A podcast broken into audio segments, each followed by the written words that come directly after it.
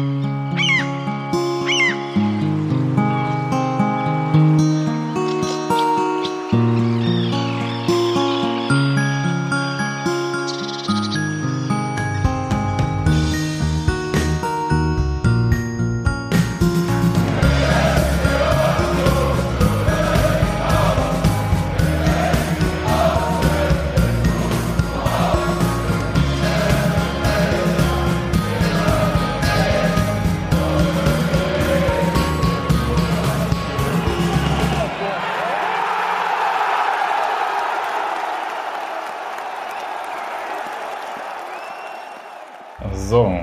Herzlich willkommen zur 350. Ausgabe des Textilvergehens und zu diesem Mini-Jubiläum läuft bei uns die Spülmaschine im Nachbarzimmer, wird gehämmert und gebohrt, weil ein Teenager sich neu einrichtet.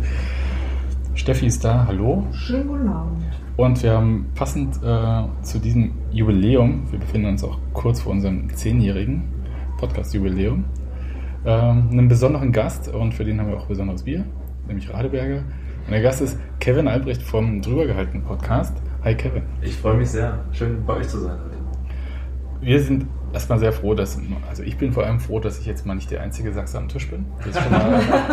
Das, ist schon mal, stimmt. Das äh, ist mehr Sachsen als Nicht-Sachsen am Tisch. Das ist tatsächlich mal äh, selten. Und Kevin, du musst dir noch mal ganz kurz vorstellen. Ähm, wer bist du, was machst du und warum Dynamo Dresden?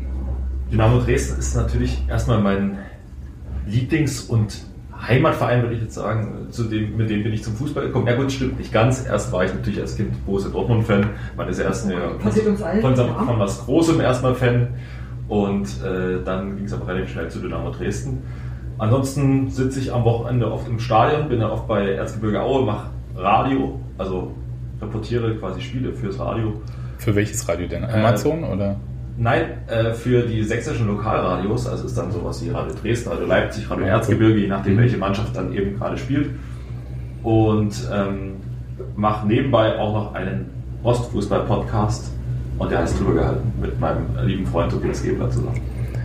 Ich habe dich zumindest, also ich kann ja mal allen empfehlen, ähm, Kevin bei Instagram zu folgen, weil dieser junge Mann äh, beherrscht dieses Medium deutlich besser als wir alten Leute. Kevin, und das, du da? Ich fand, ich so ein Albrecht. Ah, warte, Ja, ähm, und du warst im Sommer ah, okay. beim Elf Freunde WM-Quartier. Genau, da habe ich gearbeitet. Ich arbeite ab und zu für Elf Freunde und äh, da war ich quasi fest zur WM da, weil sie der Meinung waren, sie bräuchten Verstärkung. Weiß nicht, ob ich das leisten konnte. Aber warst du überhaupt eine Verstärkung? Das musst die Leute, das musst du den Trainer fragen, sage ich dann. Aber äh, ich glaube, ich konnte hier und da mal äh, ein Achtungszeichen setzen. Cool. Und nun Union gegen Dynamo Dresden. Da hört man immer vor dem Spiel wahlweise viel über äh, Polizei- und Sicherheitsspiel oder aber man hört wahnsinnig viel über Ostschlager, Ostderby und Emotionen und so weiter und so fort. Du warst diesmal gar nicht dabei. Was hast du denn vor diesem Spiel gefühlt, gedacht? So. Ich habe mich natürlich auf das Spiel erstmal megamäßig gefreut, weil äh, Union gegen Dresden ist ein Spiel, ja, also ich mache aus Fußball-Podcast, natürlich fiebere ich auf so ein Spiel hin. Also das ist wunderschön. Ich bin ja auch nicht nur bei, bei äh, Dynamo Dresden spielen, bei Union im Stadion, wenn die Aussetzer spielen, sondern ich gehe ab und zu auch mal zur Union, wenn man denn eine Karte bekommt. Und äh, mein erstes Union-Spiel war, glaube ich, 2015, da war ich gerade frisch nach Berlin gezogen und gehe ins Stadion und dann macht Thorsten Matuschka, glaube ich, zwei Tore gegen FSV Frankfurt oder ein Freistoßtor zumindest auf jeden Fall. Und da war ich natürlich auch so ein bisschen angefixt. Und Toast Matuschka fand ich natürlich super. Und äh, deswegen war ich ab und zu, bin ich ab und zu auch bei Union im Stadion. Deswegen habe ich zu beiden Vereinen natürlich zu Dynamo Dresden, quasi meinen Lieblingsverein, aber wir gucken auch gerne Union so an. Ich weiß gar nicht, ob ich so weit zurückgehen möchte jetzt. Früher war die Rollenverteilung ja sehr deutlich klar. Ne? Also mit früher meine ich, ähm, wie mein Vater sagt, zu Friedenszeiten, also äh, vor der Wende. Ja. Ähm, da kann ich jetzt nicht allzu viel dazu erzählen, weil das rein alterstechnisch kriege ich dann nicht hin, aber. Die, die, du bist nach der Wende geboren? Ja, 91. Das ich bin nicht mehr der Jüngste. Wächst auch schon. jetzt ein Krückstock? Ja, ungefähr schon so ein bisschen. Ne? Aber ähm, da war das relativ klar, äh, Dynamo Dresden immer noch, glaube ich, der Mitglied, äh, Mitglied der stärkste Verein im Osten, ja, das stimmt. Wenn man Hertha BSC rausnimmt. Da kommen wir vielleicht nachher nochmal ja. zu diesem Thema. Ja. Und warum kriegen die denn das eigentlich nicht so auf die Straße oder in dieser Saison bisher? Das ist mal so In dieser Saison, also die Saison hat ja begonnen mit einem, mit einem Sieg sogar gegen, gegen Duisburg, quasi der alljährliche 1-0-Sieg äh, zum ersten Spiel, weil da spielen wir immer schlecht und gewinnen dann trotzdem irgendwie gegen Duisburg. Und ich glaube, die, für die ist das schon so ein bisschen täglich grüßt das Murmeltier. Äh, die müssen immer zum ersten Spieltag quasi nach Dresden kommen und kriegen damit 1-0, obwohl die gar nicht so schlecht spielen. Und dann dachten alle schon so, okay, gut, das ist jetzt der langsame Start in eine gute Saison. Und äh, man muss sagen, die Saison hatte ein bisschen eine Vorgeschichte, nämlich die, das Ende der letzten Saison, logischerweise, aber das war ein Hatte auch mit Union zu tun. Das hat auch mit Union zu tun, denn diese Niederlage gegen Union zu Hause war nicht nur, tat nicht nur weh, weil, sie, weil es eine Niederlage gegen Union war, sondern weil sie eben auch so passierte, wie sie passiert ist, nämlich lustlos, kraftlos und mit, also eigentlich beschämt. Und man wollte quasi zu Hause eigentlich den, den Nichtabstieg klar, klar machen mit mindestens, eigentlich das Ding zu Hause gewinnen, so ganz klar. Man ist im Prinzip nicht abgestiegen, weil man davor gegen Aue ein bisschen Glück hatte und im Endeffekt dann die anderen so gespielt haben, dass man nicht auf den Relegationsplatz noch gerutscht ist. Und ich würde behaupten, Dynamo Dresden wäre in der Saison abgestiegen, weil die Mannschaft war in der Saison tot. Und ich dachte mal, wir hatten eine scheiß Saison. Nee, das haben ja viele äh, Clubs in der zweiten Liga geschafft, ja. äh, die letzte Saison richtig schlecht zu spielen. Ja. Aber tatsächlich dieses äh, nicht aus eigener Kraft äh, den Klassenerhalt schaffen, das hat ein bisschen was gemacht und trotzdem hatte sich der Verein ja entschieden, mit Uwe Neuhaus weiterzumachen. Ich glaube, der stand schon zur Disposition. Absolut, damals. absolut. Und ähm, die, die, merkwürdigste Statistik, die ich seit langem gelesen habe, war nämlich vor diesem Spiel, dass es seit Jahr X das erste Mal ist, dass äh, Dynamo gegen Union spielt und Uwe Neuhaus nicht auf einer von beiden Seiten sitzt. steht, ja, klar, klar. Ja, ja aber ja. eigentlich eine merkwürdige Datenbankstatistik. Ja, das stimmt. Aber das, das, das ist tatsächlich eine niedliche Statistik. Ja, ja nicht immer auf der Tribüne. Noch, aber Nochmal vielleicht kurz zu Uwe Neuhaus. Ja. Äh, mit dem habt ihr natürlich auch eine Riesenverbindung und kennt ihn ja auch über Jahre. Ich war ein Riesenfan von ihm als Trainer. Äh, ich durfte ihn dann auch mal interviewen und er hat Sachen gesagt, die wirklich andere Fußballtrainer eher nicht so. Ja, ich, fand, ich fand, er hat einen mega guten Humor gehabt, aber natürlich im Endeffekt. Wenn er dich nicht trifft, ja. Wenn er dich nicht trifft, äh, dann, ja. Ich hatte, alle hatten auch so immer so ein bisschen, so ein bisschen, äh, ich will nicht sagen Angst, aber zumindest gehörigen Respekt vor seinen Antworten. Aber der Schluss war unumgänglich, glaube ich. Ich, da, ich bin selber nicht so nah am Verein dran, dass ich jetzt sagen kann, okay, es gibt gerade die Strömung in der Mannschaft oder die Strömung in der Mannschaft. Aber man hat gemerkt, irgendwas stimmt nicht. Die Mannschaft hatte keine wirklichen Ideen mehr, wie sie überhaupt treffen will oder auch, wie auch immer. Dann gab es Ende der Saison gab es ein Gespräch mit Uwe Neuhaus, wird er bleiben, wird er nicht bleiben und er hat da anscheinend nochmal so viel Werbung für sich gemacht, dass er geblieben ist. Ja, und das war aber ja quasi nur Bleiben auf Zeit. Das schnell. Ja, das ist ähm, tatsächlich Wann? Nach dem vierten Spieltag entlassen? Nach dem Pokalspiel, zwei Spieltage, drei Spieltage, weiß okay. ich nicht, aber nach dem Pokalspiel. Ah, okay, das war schon ja. nach dem zweiten dann quasi. Ja. Wie sehr du generell ein Trainerproblem oder ein spezielles Uwe Neuhaus Problem ist? Ich habe immer so den Eindruck, du bist jemand, der an sich äh, Stabilität sucht und auch vermittelt und äh, der Dinge gut organisieren und aufräumen kann und dann aber irgendwann ist äh, nach oben hin Schluss an irgendeiner Stelle. So als würde da einfach nicht mehr, also... ja, wenn man gemeint würde man sagen der, mit dem kann man sehr gut in die zweite Liga aufsteigen und die ja. Klasse halten. Ja, ja, ja. Ja, tatsächlich ja, genau so was. Also tatsächlich ist er komisch, ne? Die Konstante eigentlich der letzten ja, Jahre. Ja, genau. Für uns ist ja eine dreijährige Traineramtszeit. Das ist ja, also sowas habe ich ja unter Christoph Franke bei Dynamo Dresden das letzte Mal erlebt und das ist ja schon jetzt eine ganze Weile her.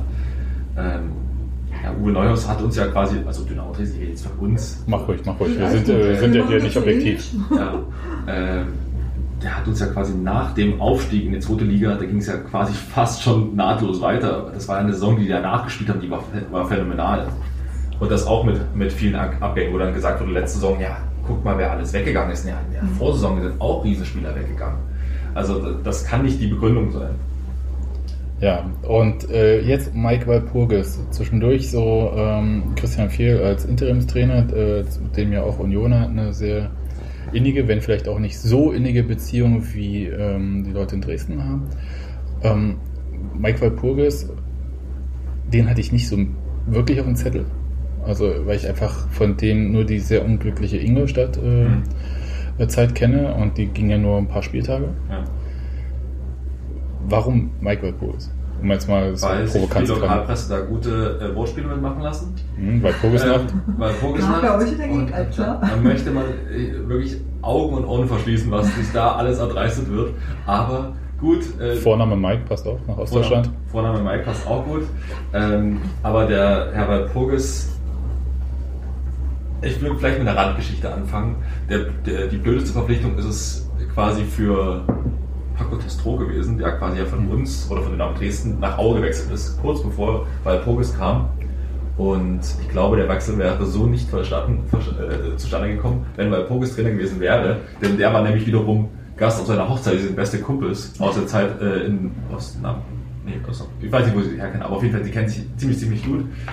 Und ähm, das hat Paco Testro, denke ich mal, sehr, sehr geärgert, dass er von seinem Lieblingsverein jetzt nach außen nach Aue gehen muss, da aber eine gute Rolle spielt und das alles gut macht. Aber äh, das hat so ein bisschen Geschmäckle. Aber Michael Pogis, ich dachte erst, ja gut, also da müsste ja schon andere Trainer kommen. Man hat ja Dresden immer, das ist ja wirklich zwischen Hochmut und äh, Depression. Äh, es gibt eigentlich nichts dazwischen. Und man denkt natürlich immer, was, eigentlich muss ähm, Hannes Wolf vor einem Gespräch. Der war ja überall im Gespräch. Der war überall im Gespräch. Aber das wirklich war, weiß ich auch nicht. Ja, Hannes Wolf war wohl auch in Dresden. Das redet man dann immer so, wurde am Flughafen gesehen. Also da gibt es ja immer die schönsten Storys. Aber äh, eigentlich hatte man ja Dresden, da muss natürlich ein großer Trainer kommen. Äh, Jupp Heinkes wurde jetzt, glaube ich, nicht angerufen, aber dann war es im Endeffekt dann, dann Mike Walpurgis. Und ich war nicht so überzeugt, dann war das erste Spiel, glaube ich, in Regensburg auswärts. Da war ich mit, war ich im Stadion äh, als Fan und die Mannschaft spielte schlecht, stand aber hinten wieder eins. Und das machen sie bis jetzt und es läuft ganz gut, weil ab und zu gibt es vorne noch Musa Kone und der haut mal einen rein. Klingt ähm, original auch nach uns. Ein bisschen so. Ja, mit einem Unterschied. Ich glaube schon, Uwe Neuhaus hat auf Dreierkette umgestellt. Kann es sein? Äh, auch wenn ja, ihm das nicht so gelungen ja. ist. Und spielen sie jetzt auch weiter? Sie, also spielen, sie spielen das weiterhin, aber anders. Äh, Marco Hartmann, der gegen euch wieder quasi äh, in, in, die Mannschaft reingerückt ist, was ja so eine der Hauptumstellungen war, der spielt quasi den zentralen, sagen wir mal, reden wir mal von, von Art Libero. Mhm. Ja. Und äh, der steht quasi in der Mitte und eigentlich als defensiver Mittelfeldspieler kann er, glaube ich, von hinten das besser organisieren, als es bisher der Fall, also davor der Fall war bei Neuhaus. Ja. Und die Mannschaft ist vor allen Dingen nicht mehr so nach vorne, so, sagen wir mal, Hallotri-mäßig unterwegs, sodass, wenn du einen Ball hast, die Außenverteidiger sich erstmal nach vorne, äh, äh, nach vorne rennen blind, sondern es gibt eine, unter Walpurgis sieht man ganz deutlich, der, die Defensive ist, ist erstmal Nummer eins und was nach vorne geht, geht nach vorn, aber es wird erst, wird erstmal aufs Absicherung gespielt. Ja, das äh, konnten wir, um jetzt mal das zum Spiel zu sehen. Äh, das konnten wir sehr gut sehen. Also es war ja teilweise ähm, ich, ich sage nicht, dass der Bus vor dem Tor geparkt wurde, weil der wurde ja quasi an der Strafraumgrenze geparkt. Ja. Aber bis äh, da kamen Unionsspieler ja selten rein, nach, äh, spätestens nach dem Platzverweis. Ähm, bei Union hat sich, glaube ich, äh, steche ich das so im Kopf, was sich bei Union geändert hatte. Ich glaube, Ken Reiche kam für Christopher Lenz auf Linksverteidiger äh, wieder rein und äh, Felix Groß. Ähm, Spielte neben Robert Schul? Spielt neben? Nee, die spielten jedenfalls beide. Ja äh, Abdullahi auf der Bank war äh, Neu, das erste Mal. Genau. Ähm, und ansonsten wie gehabt fast. Marcel Hartl war nicht dabei, deswegen. Auf, äh, und dafür spielte mhm. äh, Joshua Mees. Das, das, ist so eine Geschichte, die sich bei Union, ich weiß auch nicht, ob man die vielleicht jetzt so verallgemeinern darf oder so, aber es ist schon so, dass ähm, Union ähm, auf der linken Flügelposition in diesem 4-3-3 äh, noch einen Spieler sucht. Eigentlich ja Simon Hedlund, der war nicht immer im Kader dieses Mal. Kenny Prince Redondo nach äh, langer Verletzung eigentlich dabei, hat seine Chancen auch nicht so genutzt. Und dann spielte Marcel Hartl, der eigentlich ähm, im Zentrum offensiv spielt, dann auf links. Und immer, es war dann immer so, dass die Person, die in der Startelf stand, gar nicht so überzeugte. Die Person, die dann um die 70. eingewechselt wurde, wenn der Gegner ein bisschen müde war, dann so überzeugte, dass quasi wenn man die Geschichte spielen kann, im nächsten Spiel man quasi äh, Startelf stand, ja. dann wieder nicht überzeugte. Das ist so ein bisschen ja. jetzt die Geschichte von den Linksverteidiger, äh, Linksoffensivspielern. Ja. Und, ähm, Aber kam Abdullahi auch für Linksoffensiv rein? Ähm, nee, ich glaube, der kam, warte mal, der kam für Mies, oder? Ja. Aber der, eigentlich ist er äh, kein Flügelstürmer, okay. aber der, wenn dann, der, der, wird es vielleicht spielen können. Ich habe den ja, quasi noch nie gesehen. Aber der machte keinen schlechten Eindruck. Ja. War sein erster Einsatz. Also wir haben den alle das erste Mal gesehen. Richtig. Also der hatte äh, im Test gegen Babelsberg, der wurde ja verletzt verpflichtet. Ah. Und ich fand das eine sehr interessante Verpflichtung, weil es halt so ein treffsicherer, schneller Konterspieler ist. Mhm. Und das so ein bisschen so im Bouquet bei Union gefehlt hatte, nachdem Steven Skripski weg war. Nun kann, können auch die anderen Stürmer alle laufen, so ist nicht.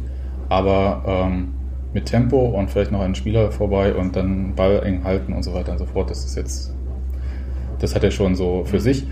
Kenny Prizzadondo kann das auch, hat aber Schwächen im Torschuss, um es mal freundlich zu sagen. Ja. Und ähm, deswegen habe ich so ein bisschen Hoffnung auf Abdullahi. In dem Spiel aber dann eigentlich gar nicht so viel gehabt, weil ich dachte halt so, vielleicht braucht er ein bisschen Wiese vor sich. Und das war nicht das Spiel, wo man viel Rasen vor sich hatte. Es sei denn, man hieß Rafael Gikiewicz. Ja. Ja? Aber sonst äh, war da nicht so viel. Das war ein bisschen schwierig. Und es war auch insgesamt, ich weiß nicht genau, was die Ausgangslage bei Dresden war vor dem Platzverweis, also für die erste halbe Stunde. Da hatte es schon den Anschein, als wolle man ein bisschen mitspielen und sie haben das auch während des Spiels dann noch ein bisschen gemacht, äh, gerade über die rechte Offensivseite. Mhm. So Doppelpass am äh, Linksverteidiger vorbei. Es ging so zwei, drei Mal. Genau. Und dann Kone. Und dann, aber das war, also einerseits hatte Kone das Pech, dass ähm, er nicht auf sich selbst abspielen kann. Das stimmt. Ja, also da ist auch einfach keiner mehr mitgelaufen so richtig. Ja. Und das ist vielleicht auch das, was du sagst, irgendwie, dass halt dieses, ähm, diese Vorsicht dann halt bei Dresden halt dazu geführt hatte, dass sie halt auch tatsächlich dann, wenn Union ein bisschen was angeboten hatte, das gar nicht so richtig nutzen konnten. Und ein bisschen an den aufmerksamen Innenverteidigern gescheitert sind, glaube ich auch. Das stimmt. Andererseits muss ich aber auch sagen, ich fand, dass Dynamo das Spiel nicht mit Ballbesitz äh, irgendwie äh, geklärt hat oder, oder unter, unter Kontrolle hatte. Also sie haben genau gewusst, wo sie Union hinschieben müssen, dass nichts passiert. Nach außen. Nach außen. Und das haben sie perf also in dem Spiel, und da musste man sich vor allen Dingen mal äh, die Rolle von Ausmann angucken, der eigentlich ein reiner Offensivzocker ist. Das ist ein, so, ein, so ein richtiger also Kreativkopf, also genialer Spieler, der auch zurzeit unter, unter Walpurgis aufblüht, der aber durch den Platzverweis dann nach hinten gerutscht ist, quasi auf die Halbposition neben Benatelli und äh, wer ist da noch mit hintergerutscht? Äh, Ebert natürlich. Und genau, genau. Und der ist hintergerutscht und musste dann defensive Aufgaben übernehmen. Und das fun funktionierte super. Also da, da war ich Kann absolut ich, überrascht. kann ich leider bestätigen. Ja. Ja. Ja. Und vor allen Dingen für ihn absolut nicht typisch. Also ich glaube, der hat noch nie so, so eine defensive Rolle gespielt. Aber das, äh, das lief ganz gut und äh, ich glaube, dieses, also Patrick Ebert hat es, glaube ich, nach dem Spiel gesagt, dass sie ja nur versucht haben, Union auf die Flügel zu lotsen und dort Ja. zu doppeln, Ja. weil sie halt dieses 1 gegen 1 dann vermeiden wollten und dort die Bälle abgenommen haben. Und das ist ihnen sehr gut gelungen. Ich habe so ein bisschen bei Union die Wege vermisst, die die Spieler durchaus äh, zu gehen imstande sind. Das heißt, ähm, Ich habe vor allem richtig gemerkt, dass Dresden immer zu zehn war. Also im Sinne von, äh, dass sich dadurch überhaupt ja keine Lücken aufgetan haben, dass es überhaupt keine Chancen ermöglicht hat. Also dass weil man so so zu tun hatte. schmales war das Genau, Mhm. und das war halt so clever und so geschickt gemacht, dass da wirklich, also jetzt so rein vom, wie es sich verteilt hat, da ist selten irgendwas Überraschendes passiert. Das war mal als sofort geregelt. Das fand ich wirklich frustrierend. Also super frustrierend. Ich war wahnsinnig genervt. Wenn ich Union äh, sein würde, ich wäre nach dem Spiel auch richtig Ja. frustriert. Ja, ich habe ein bisschen ähm, geschrien, also im Sinne von, also, schieß doch mal jetzt irgendwie. Mir war es dann auch egal, ob es aus 30 Metern ist oder so, Ja. Hauptsache irgendwas. Und es war halt so dieses übliche Handball-Kreisspiel, was dann Ja. immer so ähm, beschrieben wird. Aber es fing eigentlich schon hinten an, dass man halt ähm, die Bälle lieber erstmal auf den Außenverteidiger gespielt hat, anstatt sie ein bisschen steiler nach vorne zu spielen. Das ähm, Daniel hatte das, glaube ich, bei Eiserne Ketten äh, in seiner Taktikanalyse geschrieben, dass halt sobald Union im Spielaufbau war, die Offensivspieler so weit nach vorne gerückt sind, Ja. dass sie halt äh, nicht anspielbar waren, richtig. Ja, also du stehst dann halt quasi im Prinzip mit dem Rücken zum Tor, Ja. fast. Und äh, in dieser Bewegung nach vorne aber nicht angespielt wurden. Das heißt, also da waren so viele verpasste Möglichkeiten und das ist aber so ein bisschen die Geschichte der Saison bei Union, dass sie, dass ihnen wirklich schwerfällt, ähm, konstant so einen Druck zu erzeugen oder halt dann auch mal, äh, klingt blöd, aber diese Verlagerung zu suchen. Das heißt, äh, da wäre so ein Diagonalball mal von der einen Seite auf die andere, nach vorne aber halt, ja, nicht so quer, äh, vielleicht hilfreich gewesen. Und das ist ihnen irgendwie nicht gelungen und der Trainer hat ja danach gesagt, dass Union so einen blockierten Eindruck, also seine Mannschaft so blockiert gewesen sei oder den Eindruck gemacht hätte, als sei sie es gewesen, weil sie Angst vor dem Gegentor hätte oder gehabt hätte. Und ich kann das so ein bisschen verstehen, weil also Dresden stand sehr, sehr kompakt hinten und es stand immer Kone und einmal machst du dann den falschen Schritt, vielleicht als Verteidiger und dann steht Kone alleine vom Tor. Ja. Ja. also das ist ja wirklich, äh, das ist überhaupt nicht passiert. Also immer wenn das so kurz davor war, hat ein Innenverteidiger noch einen Fuß an den Ball gekriegt oder so. Das war, das fand ich vom Timing her sehr schön, weil es halt auch keine brutalen Sachen waren, sondern es war halt wirklich gut geklärt. Ja. Mich hat es ein bisschen geärgert, dass am Anfang halt so die Möglichkeiten nicht gezogen wurden. Also so, äh, es gab, war das, ähm, du jetzt Wechselmöglichkeiten? Oder? Nee, ähm, als Anigoya hat am Anfang wirklich gut gespielt. Mhm. Ähm, fand auch den vielleicht noch auffälligsten Spieler, auch wenn er hi- hinten raus dann im Prinzip nur noch gegen die Wand gelaufen ist. Aber am Anfang ist er halt auf seiner Seite ganz gut durchgekommen.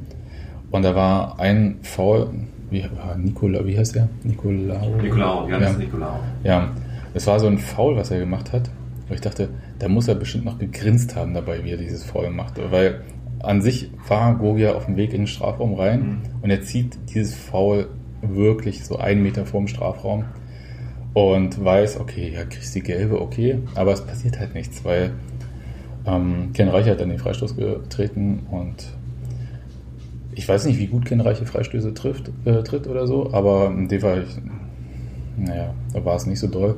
Und ähm, das war schon so, das waren so Fouls, die muss man machen. Also über die habe ich mich im letzten Auswärtsspiel gegen Paderborn ja auch gefreut bei Union, dass sie so 30 Meter vorm eigenen Tor einfach faul machen, passiert schon nichts. Also, sag mal, die, die, das ist positiv gemeint, die Drecksackquote von, von Dynamo Dresden, die war im Spiel extrem hoch. Es gab eine schöne Szene von, von Ebert. Nee, bitte nicht die mit dem äh, zweiten mit dem, Ball. Mit dem zweiten Ball. Ey, die fand ich äh, wirklich, da, da, da ist mir, Da wäre ich auch auf der anderen Seite auch ausgerastet. Äh, aber das ist natürlich so, so holst du aus als Punkt. Wenn du solche, solche also nicht, Ja. du musst natürlich viele andere Sachen machen, aber das sind solche Akt- Aktionen, das ist natürlich unsportlich und äh, ja, aber als Auswärtsmannschaft, ganz ehrlich, warum nicht? ja, also nun habe ich sowieso nicht die höchsten Sympathien für Patrick Ebert. Muss ich zugeben. Der kommt doch aus Berlin, oder? Ja, es ist auch, ist auch so ein richtiger Ah ja. Naja, du äh, kennst du noch dieses Lied von früher mit diesem, du trittst die Außenspiegel ab und Ja, ja. Äh, trittst den Roller um und so. Ja. Ja, Aber wir singen auch Charlottenburg an zu Berlin. ja aber also Manchmal. nee, äh, nee, es war halt so. Nee, ich kann, also ich habe ehrlich gesagt überhaupt keine Beziehung zu ihm. Ja, das ist mir eigentlich egal. Und in der Situation war es einfach dreckig und da war es halt so, Ja. ähm, ich verstehe dich, weil du sagst halt, es ist ein Drecksau, ist aber es ist unsere, unsere Drecksau. Mhm. Und deswegen passt das dann halt auch, aber ich, ich fand das unerträglich. Und ich finde ihn noch nicht mal einen guten Spieler mehr. Hm, da muss ich dir widersprechen. Also nicht nur wegen Sympathie, ich hab, war nicht vor der Saison genauso skeptisch, weil es wurde, Patrick Ebert wurde geholt als, als Schlüsselspieler und als, als Führungsperson, wo ich denke, mit der Vorgeschichte müssen wir uns einen Spieler holen, der sowieso mit der Karriere schon so ein bisschen am, am absteigenden Ast ist und der auch noch mit der Vorgeschichte, wo man nicht weiß, inwieweit ist der jetzt überhaupt gereift und äh, den die Hälfte quasi schon, schon abgeschrieben hat. Und den holen wir uns jetzt als, als Nachfolger von Lupi Lampert, Lamperts, der ja wirklich ein sehr emotionaler und, äh, Typ war und auch ein ganz, ganz sympathischer Mensch. Und dann holt man Pat- Patrick Ebert. Und im ersten Spiel gegen äh, Duisburg, ich habe es vorhin schon angesprochen, gewinnen wir eben so ein Spiel, weil es Leute gibt wie Ebert, die solche Spiele dann über die Ziellinie bringen.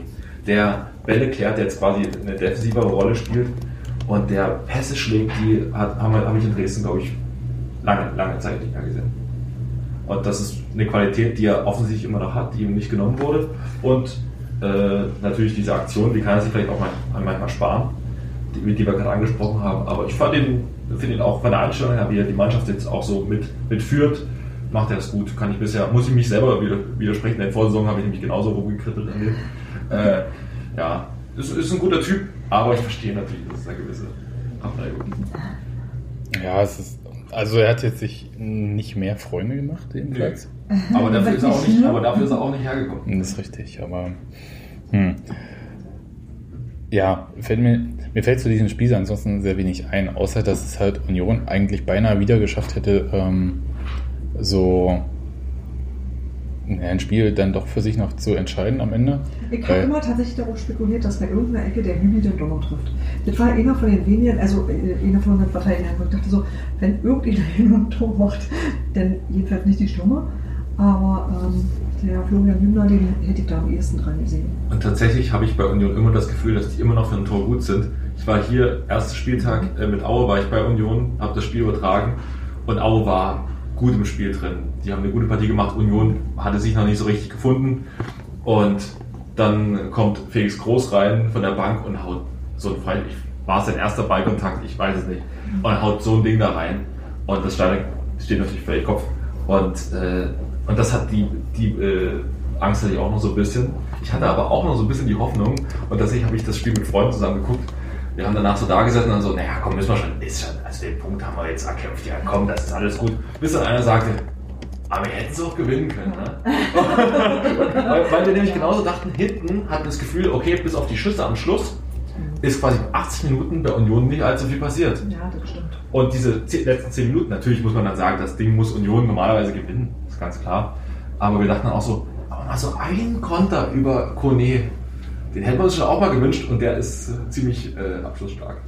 Ja, und ähm, das zeichnet sonst, also Union, er spielt sich nicht besonders viele Chancen in dieser Saison, aber das waren dann doch zwei sehr große Chancen und da kann auch einem Ball mal reinfallen, anstatt gegen den Pfosten zu gehen. Und auch, ähm, ich fand erstaunlich, also erstens, wie Abdullahi da zu dem Kopfball gekommen ist und wieder noch gehalten wurde. Also ein bisschen platzierter, links, rechts wäre da gar nichts mehr gewesen. Und das war sehr schade, aber ich habe es auch ehrlich gesagt aus gefühlt 100 Meter Entfernung da ähm, nicht gesehen richtig. Aber ich, das hat es nicht so aufgewogen so richtig für mich, weil ich dachte halt so, das war so ein, so ein ähm, Aufwachen zum Ende, beziehungsweise da, ähm, Dresden hatte da auch körperlich ein bisschen abgebaut. abgebaut. Ja. Und hätte man so ein bisschen mehr ähm, Druck gemacht, mhm. wäre das vielleicht auch vorher nämlich schon passiert. Das, ja, also das Problem ist ja, wenn du zur 80. Minute dann quasi alles nach vorne wirfst, musst eigentlich ja kontinuierlich die quasi dahin bringen, dass sie nur noch von rechts nach links und dann wissen, wo überhaupt der Kopf steht. Aber ich habe ihnen auch, haben denen auch mal einfach auch immer viel, viel zu viel Zeit gegeben, sich nur zu orientieren. Hartmann konnte dann sagen, so raus, rücken wieder zurück, dann wurde der Ball Ausgespielt, da haben die sich alle sortiert. Und dann wird es natürlich schwer für Union. Ja, und das war tatsächlich ähm, das ehrlich gesagt frustrierende, weil es Union von der individuellen Qualität absolut drauf hätte, ähm, auch die Mannschaft auseinanderzuspielen. Ich rede nicht ja. von äh, 5-0 weghauen oder so, nee, sondern nee. aber ähm, gegen 10 Mann eine Mannschaft auseinanderzuspielen, theoretisch ja, ähm, fällt ihnen noch schwer, hat wie gesagt ein paar Sachen, hat, ähm, hat auch so ein paar Ursachen, dass am Anfang relativ klar war, dass äh, Sebastian Andersson der einzige äh, Mittelstürmer ist, mhm. der zur Verfügung steht. Und das ist auch mit Abstrichen immer noch so der Fall. Also sowohl Sebastian Polter als auch Suleiman Abdullahi sind aktuell nicht so fit, dass sie von Beginn an 90. Mit, mit Polter ist denn ja irgendwann mal wieder ein Kandidat für die erste Mannschaft, also für die erste Der ist, der, der spielt da schon, aber der hat halt äh, Kreuzband, ne? Nee, Achilles den Achilles, ja, der war jedenfalls ja. Der war sieben Monate nicht äh, dabei. Jahr draußen ja. und hat, äh, ist jetzt halt, äh, spielt immer wieder, aber eben als Einwechsler, weil er, glaube ich, die vollen 90 Minuten, hm. das geht nicht so Da, nee, da fehlt noch ein bisschen, ähm, ja, das, das ist immer komisch. Also je nachdem, wie es äh, Trainern halt passt, ich, äh, du kennst das ja bestimmt auch, sagen die ja, ein Spieler braucht so lange, um reinzukommen und seine alte Form zu haben, wie er verletzt war. Ja. Also, und ich habe ehrlich gesagt gar nicht damit gerechnet, dass Sebastian Polter so zeitig ähm, zurückkommt, richtig. Und den direkten Tor des Monats macht. das auch. ähm, sondern ähm, habe gedacht, ja, der wird vielleicht mal eine Einwechslung kurz vor der Winterpause kriegen und dann so langsam. Ich glaube, sowohl er als auch Abdullahi äh, werden die, ähm, ist es eine richtige Winterpause dieses Jahr? Ich glaube schon. Mhm, ja. ja. Werden es ein bisschen brauchen und das wird ihnen auch gut tun. Und andererseits ist jetzt aber auch so die Zeit, wo die Punkte so geholt werden. So, der November äh, ist dann halt ja. so. Ähm, ja, und die, jedenfalls konnte sich Union da nicht so richtig einspielen. Plus ein paar Spieler in der Offensive laufen ein bisschen ihrer Form hinterher. Also Simon Hedlund hatte ich vorhin schon gesagt, äh, ist einer davon. Genau. Ähm, angesichts des Offensivangebots ist klar, dass irgendeiner auch mal auf die Tribüne muss dann. Und Kenny Prince Rondo auch auf der äh, Tribüne gewesen. Hat halt ist seit seiner Verletzung zwar zurückgekommen, aber halt nicht besonders torgefährlich. Mhm. Andi Gogi ist der einzige, ehrlich gesagt, ähm, der so von den ganzen Offensivspielern so eigentlich fast immer eine Leistung bringt, wo du sagst, ist auf jeden Fall auffällig, manchmal halt auch im Negativen. Und ähm, Sebastian Andersson, der, trifft, der kriegt keine Tormöglichkeiten mehr. Das ist wirklich äh, ziemlich fies. Also der kriegt einfach keine Tormöglichkeiten mehr und das ist äh, ehrlich gesagt ziemlich brutal. Weil das Und- nicht herausgespielt wird? Oder? Ja, ja, Oder also, wie- wie- ja am Anfang, nee, am Anfang war es halt so, ja, die kommen ja mittlerweile gar nicht mehr so richtig nach vorne, aber ähm, am Anfang war es so, dann ist ihm ein bisschen was verunglückt, aber mittlerweile habe ich das Gefühl, der kommt gar nicht mehr, obwohl im letzten Spiel gegen Paderborn hat er zwei Großchancen vergeben, also insofern äh, Kurzzeitgedächtnis im Fußball. Aber ähm, Felix Groß auch so ein bisschen hm, und Robert Joule noch nicht so dabei Mhm. und äh, naja, da ist so viel irgendwie gerade nicht so also offensiv ist es nicht so wie in der Defensive, wo du sagst, okay, das äh, steht, das passt irgendwie und ähm, äh, da haben die sich alle gefunden und ich hätte ehrlich gesagt, vor der Saison hätte mich jemand gefragt, oder vielleicht hat mich auch jemand, hätte ich gesagt, es wird genau umgekehrt sein. In der Defensive werden sie richtig Zeit brauchen, sich zu finden, nachdem Toni Lastner jetzt weg ist, äh, mit ähm, dann jetzt Torwart wechselt, dann ähm, linker Außenverteidiger Christian Petersen äh, weg. Ähm, Pustekuchen, alles super. Wie kam es denn eigentlich zu dem Torwartwechsel? Das muss ich jetzt einfach, einfach mal aus Interesse fragen. Weil ihr hattet ja quasi zwei gute, die sie Ja. immer abgewechselt haben.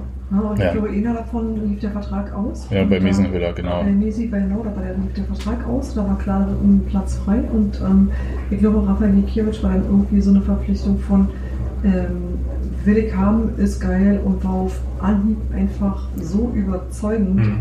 dass daran viel Deutsche beiführte. Also Okay. war tatsächlich irgendwie, das ist krass, das ist ganz erstaunlich und ich glaube, da Jakob Busk auf, dass er hinten dran steht. Mhm. So, das, Da, das war tatsächlich ähm, das war eine Überraschung für Ja. uns. Mhm. bei GQ. Bei Ich wusste GQ. eigentlich auch sehr gern gesehen, also Ja. hat mir gut gefallen. Ja. Ja, also ich habe da auch sehr viele Sympathien für Jakob Busk, muss aber äh, und ähm, kannte Rafael Gikiewicz nun ähm, aus den letzten Jahren gar nicht so, weil er nur kaum gespielt hatte. Ja. Und der hat aber so eine krasse Ausstrahlung, muss ich sagen, und geht mit so einem krassen Bierernst da Mhm. rein. Ähm, der frisst alles weg. Also das ist ganz komisch. Also es ist jetzt nicht so Oli dass äh, der äh, andere Torwart äh, sich nicht mal traut, im gleichen Zimmer zu schlafen oder so. Aber es ist, ähm, da gibt es immer diese Geschichte, dass ähm, Gikiewicz sein Essen immer von einem speziellen Caterer selbst kommen lässt. Ne? Also der, der, der, lässt, der lässt auch nicht seine Frau kochen oder irgendwas. Der hat einen Caterer, der ihm alles Essen immer bringt. Weil er die komplett auf seinen Sportlerbedarf abgestimmte Nahrung nur zu sich nimmt und so. Und das ist schon wahnsinnig krass. Wer Gikiewicz übrigens auf Insta folgt, der konnte dann auch mal einen 10% Gutschein von dem Caterer kriegen. Wie auch immer. Aber ähm, tatsächlich, und ähm, ich war mir immer nicht so sicher. Ich fand, Union ist für die zweite Liga mit äh, Mesenhöhler und Busk äh, ganz gut aufgestellt gewesen. Ähm, ich glaube, das sah man bei Union nicht ganz so, Hm.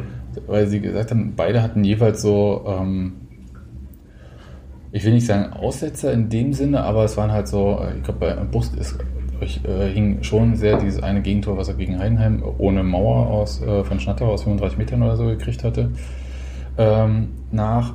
Und ähm, bei Mesenhöhler, ich glaube, beide wurden als zu leise ähm, äh, im Sinne dirigieren die Abwehr ähm, dargestellt. Und das muss man sagen, trifft auf Rafa Gikiewicz schon überhaupt nicht zu. Nee, der ist eher extrovertiert. Mhm. Zumindest auf dem Platz äh, ähm, hat es schon den Anschein, als würde er sie auffressen und auch wenn die, ähm, wenn die Spieler jetzt so sagen, ähm, wir müssen da vorne auch mal, also grob gesagt, wir müssen da vorne auch mal ein Tor schießen, weil sonst kommt der Gikiewicz wieder raus, ähm, dann ähm, eins, ne? das, äh, schön wäre es gewesen, ja, aber, aber äh, ich glaube schon, dass das, also der hat da eine sehr, sehr, ähm, das, äh, Ist ja sehr bestimmt. ja, würde ich auch Eine sagen. natürliche Autorität. Ja. Und das hat was ein bisschen auch mit diesen hellen Augen zu tun, aber es sieht halt auch wirklich krass aus, wenn du ihnen in die Augen Ja. schaust. Also das ist ja, wow. Also insofern, Bei dem ähm, würde ich an Disco sagen, okay, zu dir mache ich keinen dummen Spruch. nee, Genau. auf keinen Fall. Ich glaube, das geht allen anderen Ja. ja. genauso. Ja, und das ist, ähm, aber er ist bestimmt ein lieber Familienvater. Dass es dann genau umgedreht ist. Ne? Ja, aber ich glaube, ähm, am Anfang war ich so skeptisch, als es dann halt so äh, in den Berliner Medien hieß, ja, äh, Gikiewicz hätte die äh, ähm, Nase vorne im Torwartrennen und da hatte ich den halt noch gar nicht irgendwie gesehen und so, weil sie halt fast alle Testspiele ähm, nicht in Berlin gehabt hatten. Und muss aber sagen, ja klar, äh, ganz eindeutig. Äh, gibt es also für Jakob Busk, dessen Vertrag noch bis 2020 läuft, gibt es an Gikiewicz gerade keinen Vorbeikommen. Mu muss man so deutlich sagen. Wir hatten das halt bei ähm, Busk Mesenhöhler und, und so vorher so ein bisschen hin und her wogte und man sagen konnte, beides äh, gute Torhüter, würde ich jetzt sagen. Guter Zweitligatorhüter mit Jakob Busk, sehr guter Zweitligatorhüter mit Rafa Gikiewicz. Ja. Der aber auch, und das muss man zur Ehrenrettung von Jakob Busk natürlich auch sagen, ähm, wahnsinnig davon profitiert, äh, wie die Abwehr vor ihm abräumt, weil wie viele äh, gefährliche Torschüsse gab es von Dynamo Dresden? Den Freistoß vielleicht, aber der kommt auch relativ zentral von, von, von Ebert. Und da muss er, den muss er, ist klar. Ja. Sonst war nicht viel. Und kein Eins gegen Eins irgendwas, ja. ja. Also so ab und zu mal schon aufmerksam sein, wenn da mal so eine Reingabe von, äh, von der rechten äh, Dresdner Seite kam. Ja. Aber die hat er auch dann genommen. Also es waren alles Bälle, die musste er dann noch haben. Ja. Und ähm, deswegen würde ich schon sagen, also äh, das geht so ein bisschen Hand in Hand auch. Mhm. Und fällt natürlich zusätzlich dadurch auf, dass er halt mit diesem einen Assist und einem Tor auch schon ähm, mehr Scorerpunkte als manche Feldspieler hat. Ja. Ja, das, ähm, ja, nur sieben Gegentore bei Union. Ich meine, wenn wir, weil wir reden ja so viel negative Sachen auch und Union offensiv und so, aber nur sieben Gegentore nach elf das Spielen. Ist richtig gut. Das ist äh, wirklich gut. Hilft dir halt nicht, wenn es immer unentschieden sind. Oder viel, ja. Mhm. Äh, so ist, äh, ich denke immer, also ich will nicht unken, weil das ist ehrlich gesagt eine ähm, ganz gute Serie, auch immer so insgesamt jetzt zwölf Spiele umgeschlagen zu sein in dieser Saison mit dem Pokalspiel. Aber ähm, so ähnlich ist Braunschweig auch abgestiegen, bloß nicht mit so wenig Gegentoren. Ja, also, jetzt wird es aber, das ist aber ein bisschen, ja, bisschen, hart jetzt. Ja, aber die haben halt so viele Unentschieden gespielt am Ende der letzten Saison. Und, aber ich meine, ihr seid oben dran ja. äh, mit einer kleinen Serie mal, die auch mal ins Positive ausschlagen kann und ja nicht immer sofort dann drei Niederlagen sein müssen, sondern auch mal drei Siege. Dann stehst du ganz plötzlich auf dem zweiten oder dritten Tabellenrang. Auf dem dritten stehen sie, ja. Auf dem dritten stehen sie, so. Und dann, und dann äh, bist du plötzlich auch mal, hast du mal einen Polster von zwei, drei Punkten. Und wenn man jetzt die letzte Saison nimmt, ist die Saison absolut äh, eine positive Ich, ich beschwere mich, ich beschwer mich da auch nicht. Also ja. ähm, ist auch, ich glaube, die äh, Stabilität, die Union gerade so genießt, lässt einen vielleicht ein bisschen leichter vergessen, was in der letzten Saison manchmal so los war. Mhm. Wo man dachte, wow, vorne, wow, hinten, oh mein Gott, ja. Und dann ähm, nach dem Trainerwechsel wurde es dann halt vorne nicht mehr und hinten auch trotzdem nicht viel. Ähm, insofern, äh, ich bin ehrlich gesagt ganz zufrieden, lässt sich aufbauen. Glaube, dass Union ähm, noch sehr viel Arbeit vor sich hat. Und wir uns vielleicht äh, darauf einstellen müssen, dass das jetzt noch die gesamte Hinrunde so ein bisschen mhm. ja. Ja, gemächlich ähm, Spielaufbau äh, ist. Vorteil ist halt keine Ballverluste im Spielaufbau, wenig Kontergegentore. Das heißt, du wirst wenig Spiele verlieren, aber eben auch nicht so viel. ein bisschen Glück, um, um auch äh, zu gewinnen. Ja, de, ich hatte so ein bisschen die Hoffnung, dass, ähm, weil die individuelle Qualität bei Union so hoch ist, dass das vielleicht genügt, mit weniger Chancen auch zum äh, Erfolg zu kommen. Haut jetzt noch nicht ganz so hin, hat aber auch ein bisschen was damit zu tun, dass nicht alle Spieler äh, bisher von Beginn an einsetzbar sind. Naja gut, aber andererseits hast du ja auch Spiele, zum Beispiel das erste Saisonspiel, was ja quasi das Ganze äh, bestätigt eigentlich, dass du mit, mit einer Chance im Endeffekt dann, dann das Tor machst. Äh, dass du das natürlich nicht konsequent durchziehen kannst über alle Spiele, das ist klar, weil wenn du quasi nur so knapp äh, Spiele rumreißen kannst, dann wird das nicht jedes Spiel passieren. Das äh, denke ich, normal. Und Dynamo Dresden ist ja genau dann wieder das Beispiel, dass du es eben nicht schaffst. Aber ich glaube, wenn Union bis zur Halbzeit ihre 25, 26, 27 Punkte hat, dann sind die ja voll. Äh, ich habe neulich mit, mit äh, Dirk Ollershausen geredet, der hat gesagt, da sind wir bei der Musik und dann seid ihr bei der Musik. Und, äh, und dann seid ihr mittendrin und da spielt ihr eigentlich ganz gut laut. Jetzt muss, ich, jetzt muss ich mal ganz kurz in die Tabelle schauen, weil du äh, 25 Punkte, ich glaube Union hat doch schon 20, nee 19, okay. Ja gut, dann sollten es vielleicht noch ein paar mehr haben. Ja, ich, ja. Äh, vielleicht auch mal ein Spiel. Ja. ja, das wird schon. Nee, also ich, ich möchte bloß nicht, ähm, also es gibt halt Sachen, die man kritisieren kann. Oh, da hinten im Nachbarzimmer klingt es eher so, als ob sie die Möbel zusammenschlagen, ja. als, als ob sie die, äh, okay. Aber, ähm, nee, also Union, für, äh, ich bin insgesamt positiv beeindruckt. Wenn ich von dem ausgehe, was ich vor der Saison erwartet habe und auch vom ersten Spieltag ähm, fast gezittert habe, weil ich nicht wusste, äh, wo es eigentlich lang. Und jetzt muss ich sagen, denkt man schon so von drei, vier Ebenen weiter oben. Und da steigen halt die Ansprüche auch ein bisschen. Und ich glaube, das äh, können wir vielleicht so abschließen, das Pokalspiel in Dortmund wird uns vielleicht auch ein bisschen erden. Oh, ich glaube nicht, dass ich das brauche, aber ja, wir werden wohl hinfahren müssen. Wir fahren hin? nee, also ich nicht. Äh, ich, ich fahre hin, ja. Ja. Und ähm, Es wird sehr schön. Ich freue mich mega drauf, das Spiel. äh, ja und nein, also Ist noch nicht.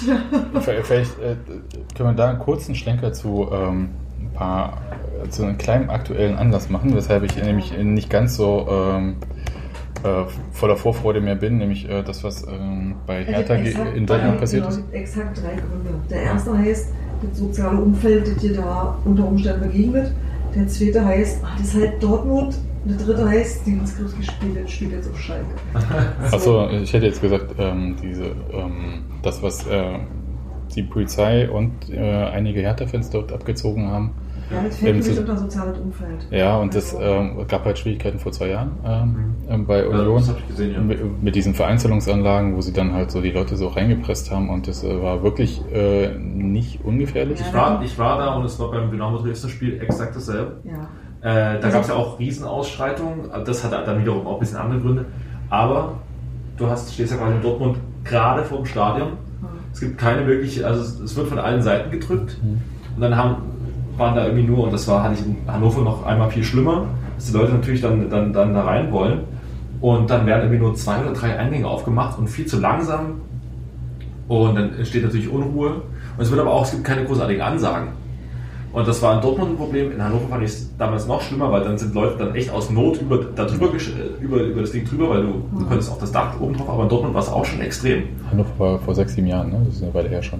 Äh, 2011, Mhm. Ja. 12, Äh, äh, ja, erinnere mich noch. Ja. Und, ähm, aber in Dortmund, das Problem besteht da.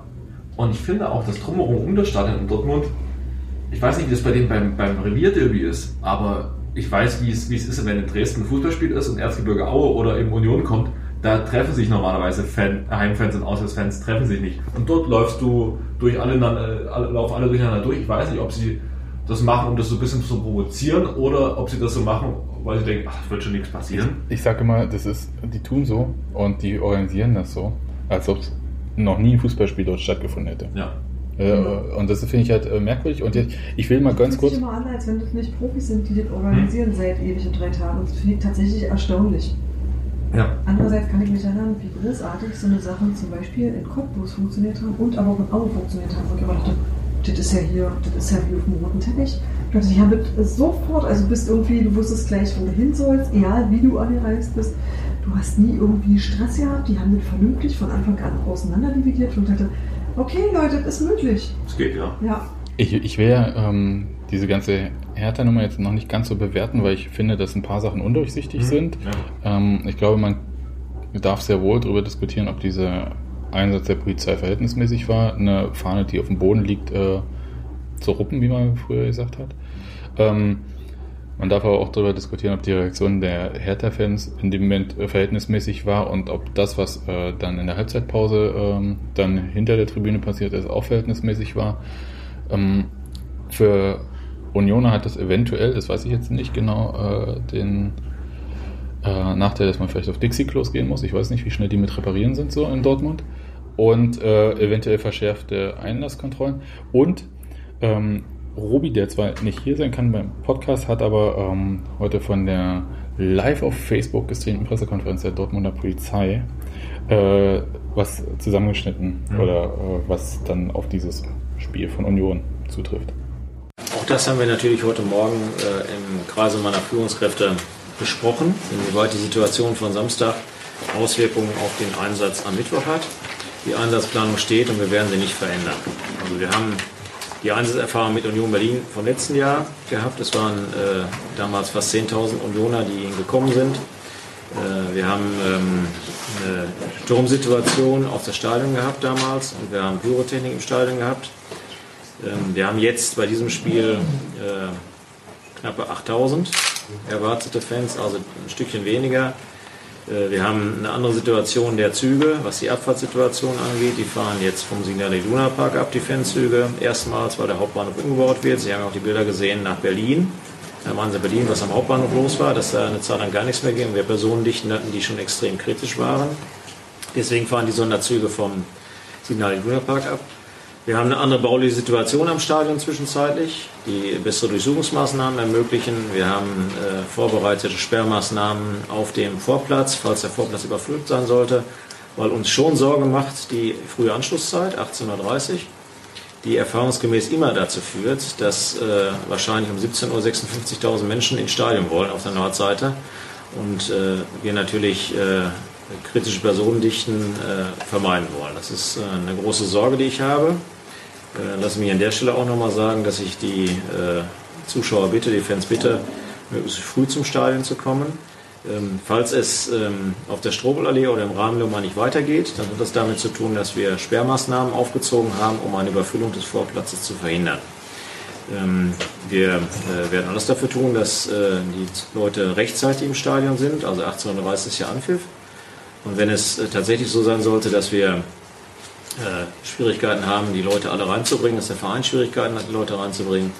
Seien Sie sicher, dass ich äh, rechtzeitig mit den Verantwortlichen und dem vierten Schiedsrichter Kontakt aufnehme und sage, das Spiel wird vierter angepfiffen, weil ich die Sicherheit nicht garantieren kann. Also nochmal, oberstes Ziel ist auch bei diesem Einsatz die Sicherheit aller Zuschauerinnen und Zuschauer. Ob sie von der Union Berlin kommen, aus Berlin kommen und als Gäste hier herzlich willkommen sind, äh, wie auch die Veteraner herzlich willkommen waren, als auch auf Dortmunder Seite. So, was ich daraus mitnehme, aber das ähm, habe ich auch so schon gemacht. Äh, ich sitze mit dem großen Kind schon um 7 Uhr morgens im Zug nach Dortmund. Mhm. Gehe dann ins Fußballmuseum. Da läuft gerade äh, eine einwöchige Sonderausstellung. Da haben sie sich richtig mal ins Zeug gelegt, dass sie nur eine Woche gilt ähm, zum Thema Arbeiterfußball. Mhm. Ähm, hätte ich, äh, habe ich Glück gehabt, dass ich das irgendwie. Ja, gibt ja keine Arbeiter mehr. Ne, insofern, ja, ist richtig. Aber äh, da, also das ist dann schon mal okay und äh, gehe dann halt ähm, zum Stadion und äh, mal gucken, wann die das aufmachen, aber so, dass wir rechtzeitig da sind. Ja. Man würde ja früher hingehen, wenn nicht auch früher öffnet. Ja, ja. und ähm, ansonsten hat er natürlich total recht und auch das, was du sagst, also alles, was äh, rund um dieses Stadion passiert, ist eigentlich eine normale, normalerweise eine Katastrophe. Die haben ja eine extra Bahnstation da am Stadion ähm, Finde ich gut, dass die ähm, Sonderzüge jetzt direkt dort halten, weil ich habe schon gedacht, hm, zwei Stunden, also der letzte Sonderzug hält äh, zwei Stunden vor Anpfiff planmäßig in Dortmund. Das wird dann eng, vom, vom Hauptbahnhof, ne? Und dann mit äh, diesen komischen Vereinzelungsanlagen. Also so ist es vielleicht okay. Und dann drängt sich das dann auch am Hauptbahnhof nicht so, vielleicht. Das ist auch ganz gut. Weil das, ähm, die Bilder, die vor zwei Jahren da waren, waren unangenehm. Und auch die Bilder, die ich jetzt von dem Hertha-Spiel gesehen habe im Hauptbahnhof, waren auch unangenehm. Da möchte ich nicht dazwischen hocken, da lasse ich lieber einen Zug weiterfahren. Jetzt ist es aber so, dass mein Rückzug 0.30 Uhr fährt und ähm, den nehme ich gerne mit. Und das sollte bei 18.30 Uhr Anschlusszeit aber auch, ähm, auch in Dortmund, die ja Probleme haben mit Nachtverkehr, wenn später Anschluss ist und so, ähm, die Nacht, ne? Ja, äh, das sind die halt, ach, als ob die nie Champions League spielen würden. Ich, ja. ich, ich verstehe es wirklich immer nicht. Aber ähm, das ist vielleicht das und ähm, eine Sache, und das nervt mich wirklich, und das muss ich auch so sagen, und äh, da nehme ich sowohl die ähm, betreffenden Hertha-Fans, ähm, die da ähm, beteiligt waren, als auch die Polizei immer an die Pflicht. Ja. Ich muss jetzt mit meinem 15-jährigen Kind ein Gespräch führen, ähm, dass es im Zweifelsfall äh, sich von der Polizei nicht provozieren lassen soll und dass es halt auch ähm, aufs Maul kriegt, auch wenn es sich äh, im Recht fühlt. Ja? Und auch wenn es nichts gemacht hat äh, mit, äh, mit Pfefferspray und so. Und ich überlege halt, dass ich irgendwie noch Feuchttücher mit ins Stadion nehme und so. Und das finde ich wirklich eine absolute Sauerei, weil es ist nicht ein, also eigentlich sollte das nicht so sein.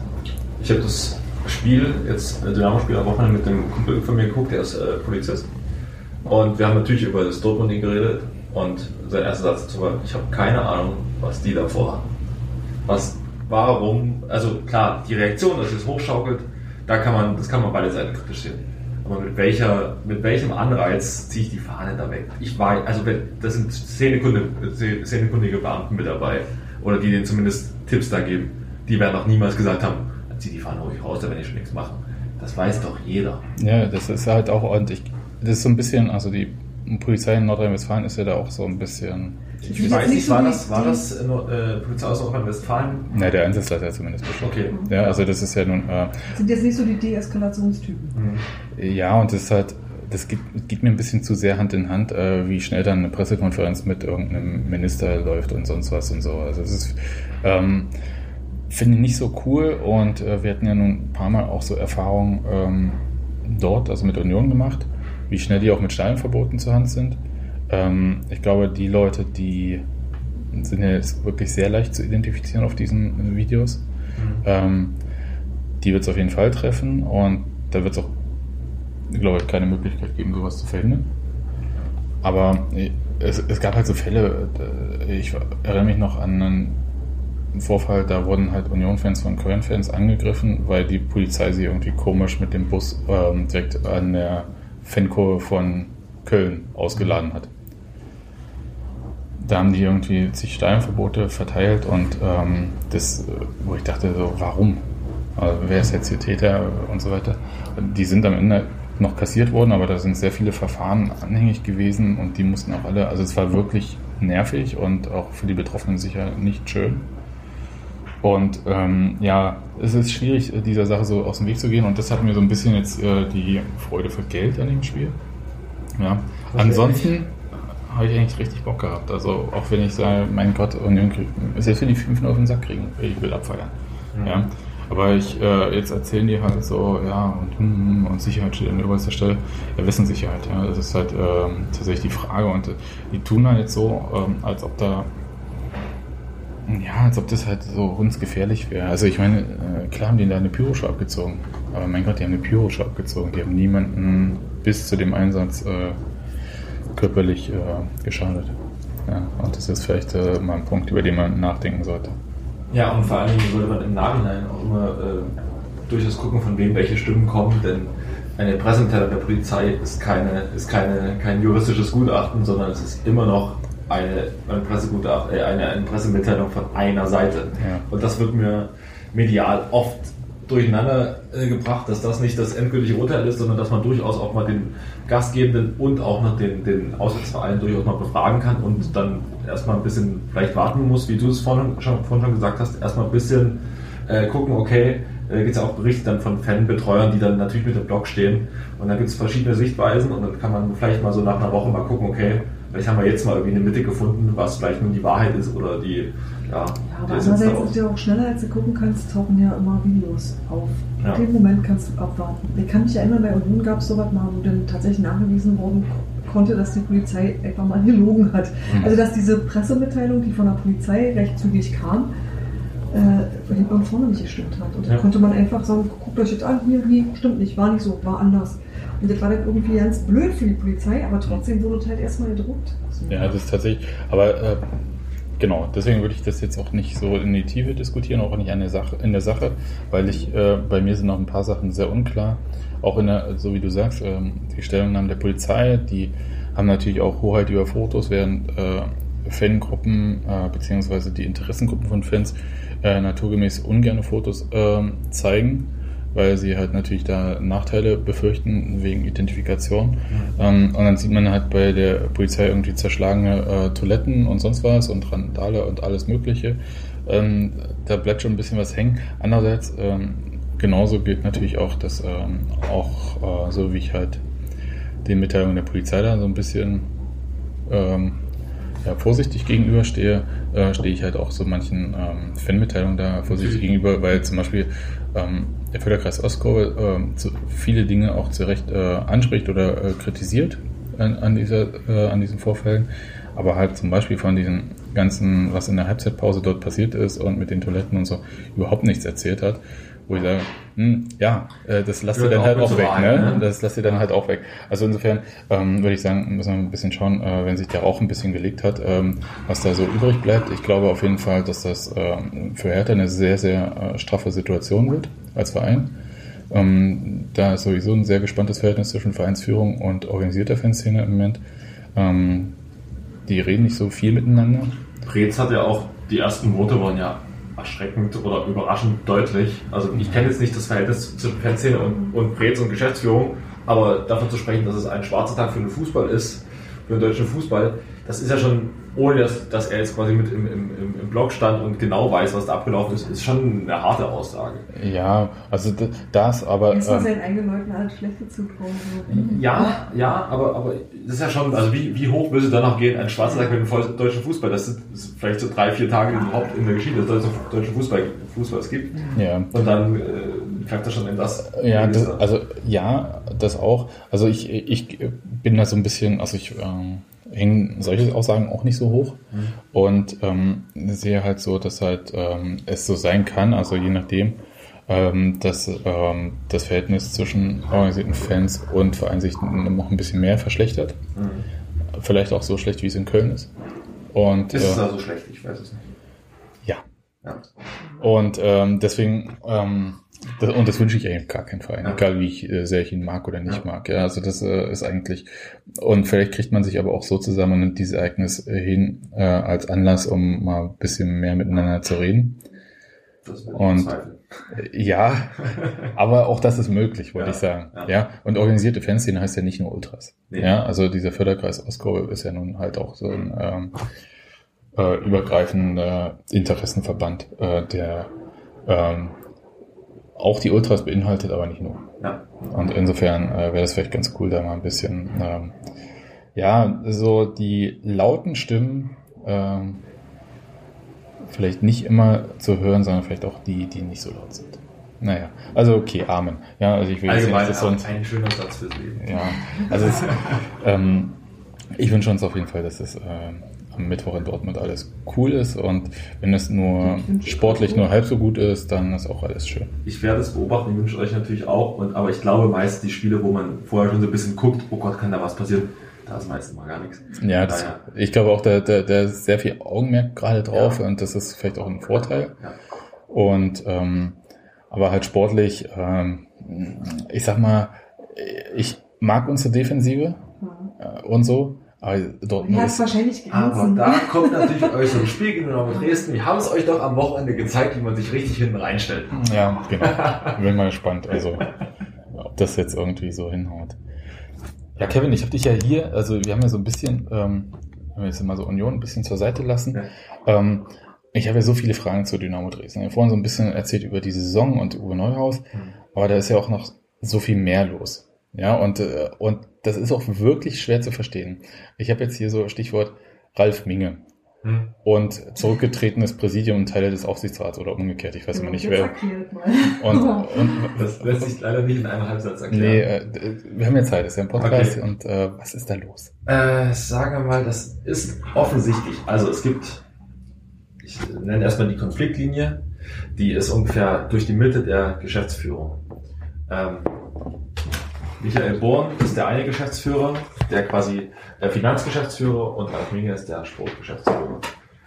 Und nun war Ralf Minge, wie man ja weiß, mit einem Burnout jetzt lange weg, ähm, ist im Juli zurückgekommen, Anfang Juli glaube ich, und es gab eine Vertragsverlängerung von den beiden Anfang des Jahres.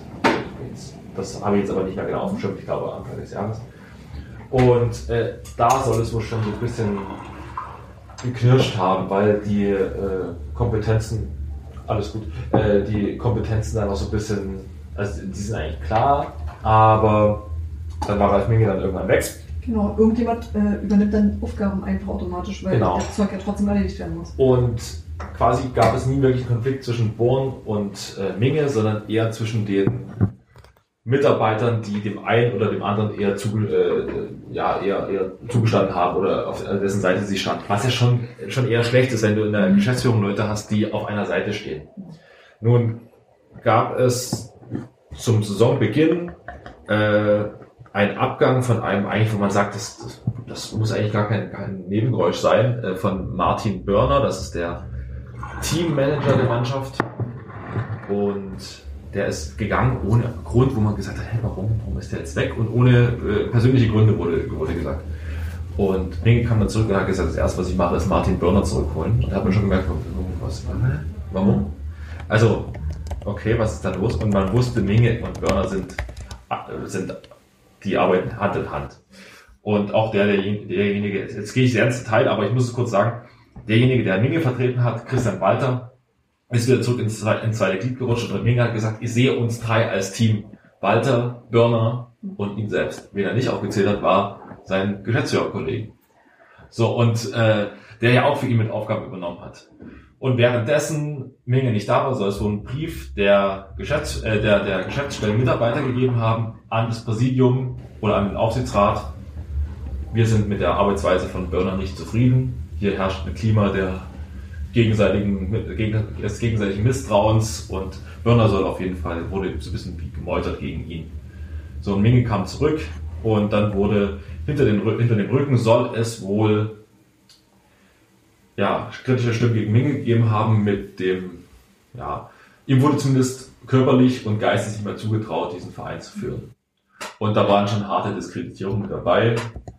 Und äh, da war auch, ja, also auf jeden Fall war er körperlich nicht mehr, soll er nicht mehr in der Lage gewesen sein. Und äh, offensichtlich wurde hinter dem Rücken versucht, die Vereinslegende Ralf Minge abzusägen. Über den Aufsichtsrat und über den Ehrenrat, also ein bisschen verschwoben, äh, versch- also ein bisschen verwirrender ist es noch, aber aufgedeckt haben das Ganze die Fans. Was? Äh, Wie, wie das? das Ganze, in Dresden muss man einmal wissen, die Fanszene in Dresden ist tendenziell sehr, sehr gut informiert, was im, was im Aufsichtsrat los ist. Und offensichtlich war es kurz davor, dass Ralf Minge abgesetzt wird, abgewählt wird, auf jeden Fall den Verein verletzt, verlässt und seine, seine verantwortungsvolle Position verlässt oder verlassen soll. Und dann gab es ein Plakat mit Ralf Minge. Natürlich wusste man auch schon, man konnte auch schon vorher in den Zwischentönen hören, dass da irgendwas nicht richtig ist, aber das Ausmaß der ganzen Geschichte hat keiner gewusst. Und dann gab es ein Banner, Ralf Minge unantastbar, und daraufhin gab es dann Nachfragen. Und plötzlich sagte der Präsident äh, äh, Ritter damals noch, der nicht mehr ist als ein Grüßonkel bei, bei Dynamo, äh, der sagt dann plötzlich, pff, also äh, ja, natürlich, wir, wir, wir arbeiten daran, dass es sich alles wieder gibt. Aber dann ging dann eben die, also das los, äh, die ganze ja, Berichterstattung darüber. Und dann gab es danach, im Spiel danach wiederum dann Banner, äh, dass der Vor äh, Aufstand zurück, äh, der, Vor der, das Präsidium zurücktreten soll, was es dann auch direkt den Tag danach gemacht hat. Also man hört in Dresden sehr gut auf die Fans, da kann man sich nicht beschweren. Und ähm, oder am selben Abend noch zurückgetreten ist, glaube ich. Und äh, dann gab es auch noch im Fanmagazin äh, gab es quasi einen eine E-Mail, ein E-Mail-Verkehr zwischen den Ehrenratsmitgliedern, die sich beschweren, dass sie auch keine Informationen aus dem Aufsichtsrat bekommen, dass der Aufsichtsrat seine, seine Kontrolle nicht wahrnimmt, dass sie sich nur darüber, darum kümmern, ob Minge nun noch zurechnungsfähig ist oder nicht und nicht darum kümmern, äh, ob Born de facto diese Stimmung, diese schlechte Stimmung in der Geschäftsführung zu verantworten hat. Alles sehr einseitig und auf jeden Fall Dynamo Dresden ist so ein bisschen am Rodeln innen drin. Und man sagt jetzt, okay, es sind ein paar Leute zurückgetreten. Dynamo Dresden hat 24 Mitglieder im Präsidium. Man hat einen Ehrenrat, man hat einen Aufsichtsrat, man hat einen Jugendrat. Das führt daran, dass man damals mit Rolf-Jürgen Otto nicht mehr, also nachdem Otto weg war, der große Mäzen in Dresden, der dann den ganzen Verein an die Wand gefahren hat, äh, man wollte in Reaktion, Reaktion darauf möglichst viel Verantwortung verteilen. Hat aber, sagen wir mal, wie man es immer so macht, ein bisschen überkompensiert. Und jetzt hat man in Dresden ein Präsidium mit, äh, ich glaube, drei Präsidiumsmitgliedern mit Präsident, Aufsichtsrat und im Endeffekt sind es 24 Leute zurückgetreten, sind es glaube ich sechs. Also relativiert die ganze Sache und das Präsidium an sich ist überflüssig, wenn man es jetzt mal genau nimmt, weil es gibt auch eine Geschäftsführung, es gibt Aufsichtsrat, Ehrenrat, Jugendrat. Ja. Aber, äh, und dieser Konflikt ist immer noch da, weil es sind jetzt Leute zurückgetreten, aber noch da sind Minge und Born, die ja eigentlich äh, die, sagen wir mal, Auslöser oder zumindest ja, die Gründe dafür sind. Wer nun der entscheidende böse Mann daran ist, das steht mir nicht zu, das zu, machen, äh, das zu sagen, aber das ist auf jeden Fall die Konfliktlinie kurz erklärt. Nee, mir war nicht bewusst, dass, ähm, das so, ähm, na, so wahnsinnig viele Leute sind tatsächlich. Ich fand Mhm. das irgendwie alle so in schmal und schlank klang. So, da gibt es zwar eine ganze Menge Leute, aber nur sehr wenige von denen haben was zu melden. Also es ist halt immer so, also bei uns ist es relativ überschaubar, wer Dinge ähm, tatsächlich regeln kann und regelt.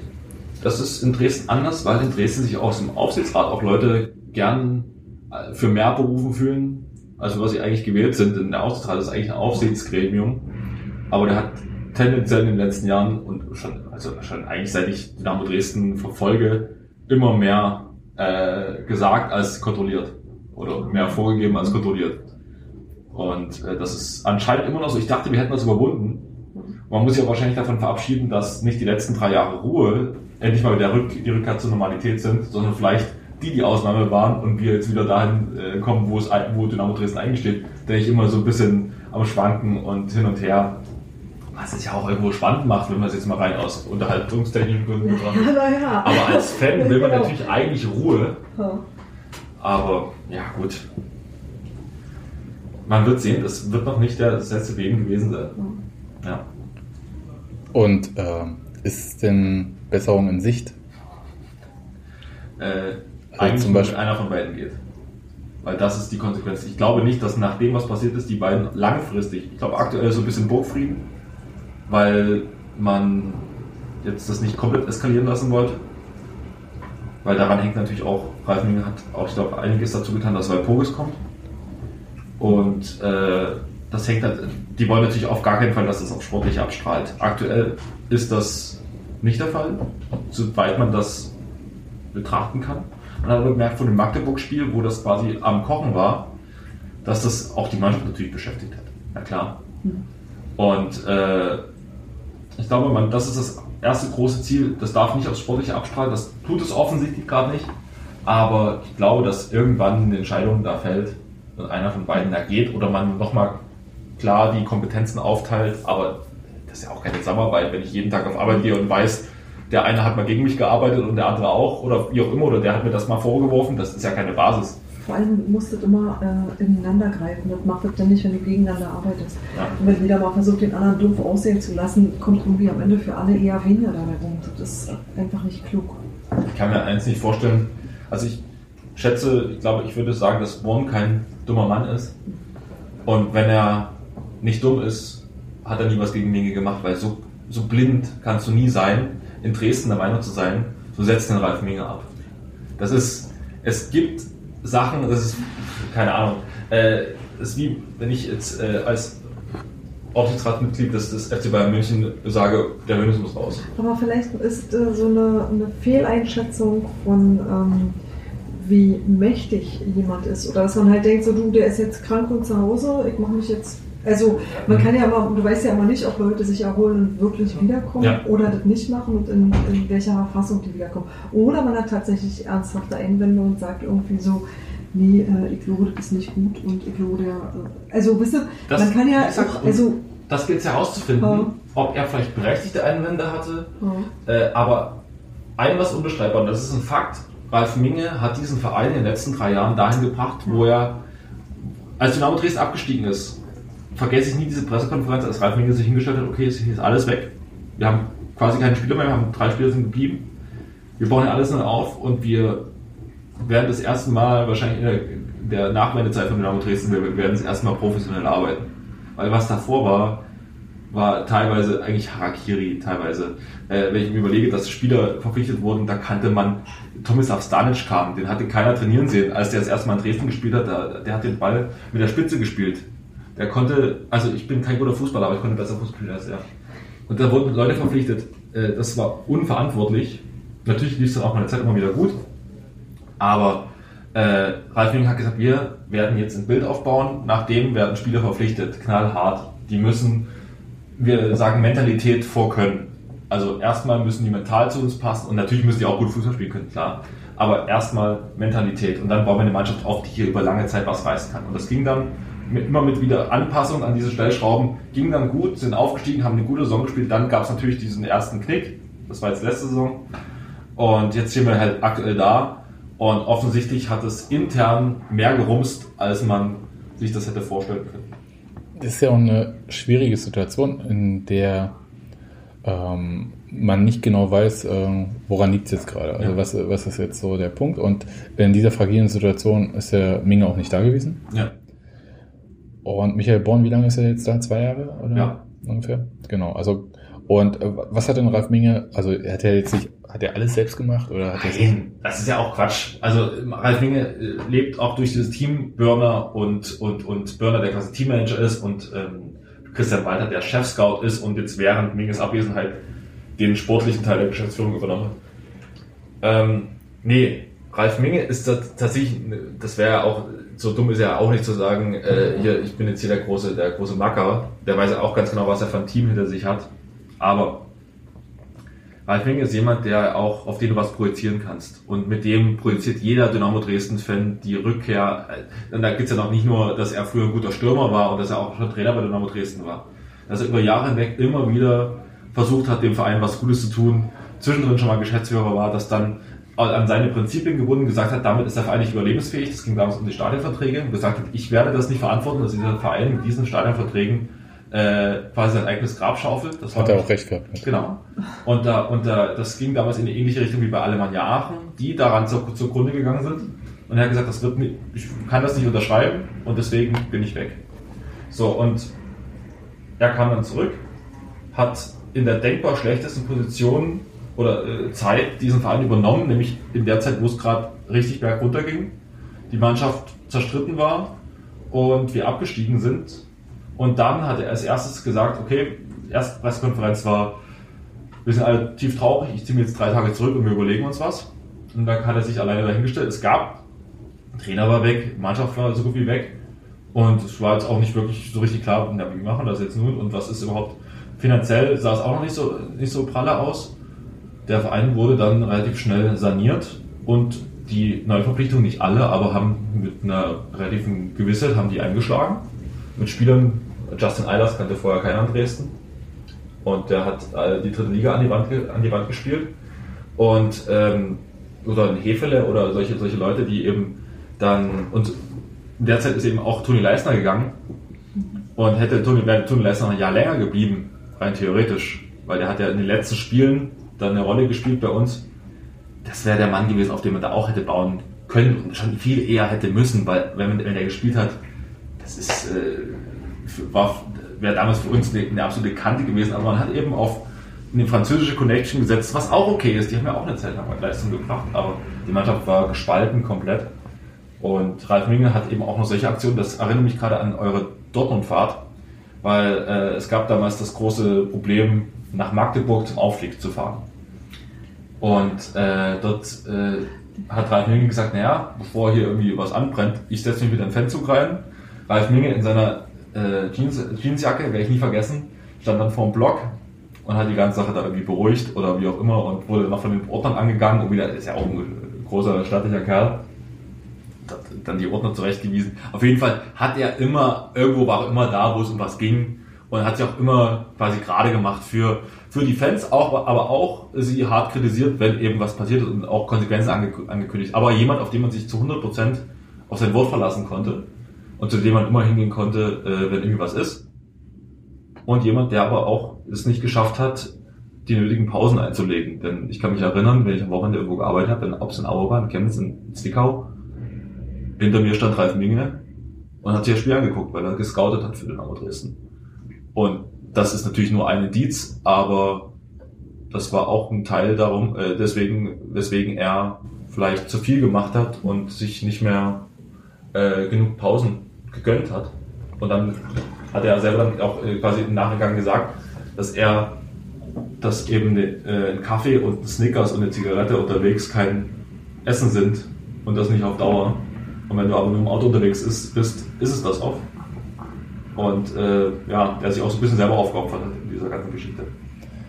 Wenn ich ein bisschen auf dem Laufenden bleiben möchte bei dieser ganzen Geschichte, was muss ich denn lesen? Muss ich jetzt irgendeine bestimmte, äh, du sagst ja irgendwie schon, ähm, im Prinzip haben das die Fans aufgedeckt, gibt es irgendwie äh, Fanzine oder irgendwas, was man lesen muss? Also gelesen habe ich es im Zentralorgan. Das ist, äh, Ach, das ist schön. Zentralorgan ist quasi das, ich weiß nicht, ich glaube von Ultras Dynamo, aber auf jeden Fall aus der Dresdner Fanszene. Die sind tendenziell immer sehr gut informiert. Äh, natürlich auch immer ein bisschen mal, auch mal hier und da überspitzt, aber das gehört dazu. Und äh, die, da weiß man viel. Ähm, ansonsten, ja, die muss ich auch sagen, die Kollegen der Sächsischen Zeitung sind teilweise dann im Nachgang auch äh, sehr gut informiert. Also, aber die äh, sind auch äh, großer Verfechter des Online-Payments. Also, naja, gut, das, das sollen sie ja sein. Das sollte sein und äh, deswegen muss man sich das dann auch immer irgendwie beschaffen. Aber Zentralorgan kann man auch online Zentralorgan lesen? kann man kostenlos äh, lesen nach jedem Spieltag, nach jedem Heimspieltag gibt es das, mhm. glaube ich. Und äh, das ist eine große Empfehlung.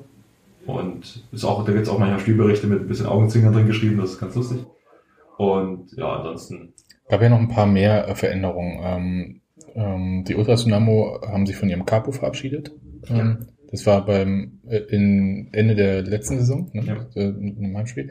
Hat sich da irgendwas getan? Hat das irgendwie einen Einfluss gehabt auf die Stimmung irgendwie? Äh, es machen jetzt quasi zwei, zwei neue, die aber vorher quasi schon immer mal wieder äh, den Lemi quasi vertreten haben. Lemi war ja auch nicht mehr bei jedem Spiel. Äh, dann waren wir eine Zeit lang wieder öfter. Auswärts waren nicht immer mit. Ähm, und die beiden sind auch, die kennt jeder in der Dresdner Fanszene. Und da gibt es jetzt auch nicht das hier, dass man sagt, okay, doch, es gibt Leute, die dann sagen, ich war der Lemi besser. Ja, das ist halt immer so. Ja, oder wenn du sagst, wenn du, das ist ja auch so, wenn du einen neuen Stürmer verpflichtest, na, den wir letztes Jahr hatten, der war schon besser, besser.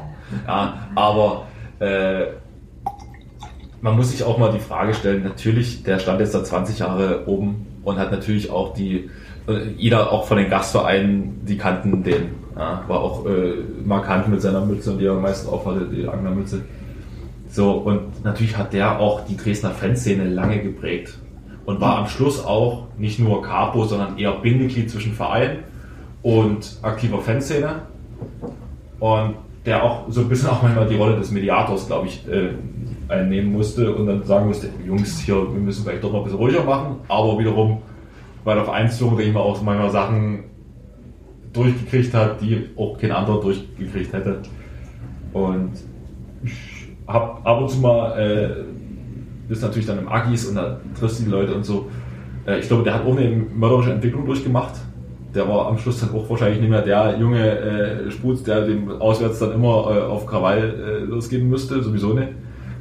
Und das ein bisschen gesettelter gemacht hat, der, über den, der wurde ja quasi vom Verein dann auch quasi ein bisschen äh, dargestellt und als Figur auch aufgebaut. Das ist ja ganz normal. Und ähm, klar äh, hat das die Fanszene beschäftigt. Was macht er denn jetzt? Der, Ist Privatier oder wie? Privat- ja, der, ich glaube nicht, dass er in seiner Rolle des Capus äh, so viel äh, Ersparnisse äh, finden konnte. Er kümmert sich um seine Familie, das ist ja der Grund, warum er, Hm. warum er äh, quasi das nicht mehr macht.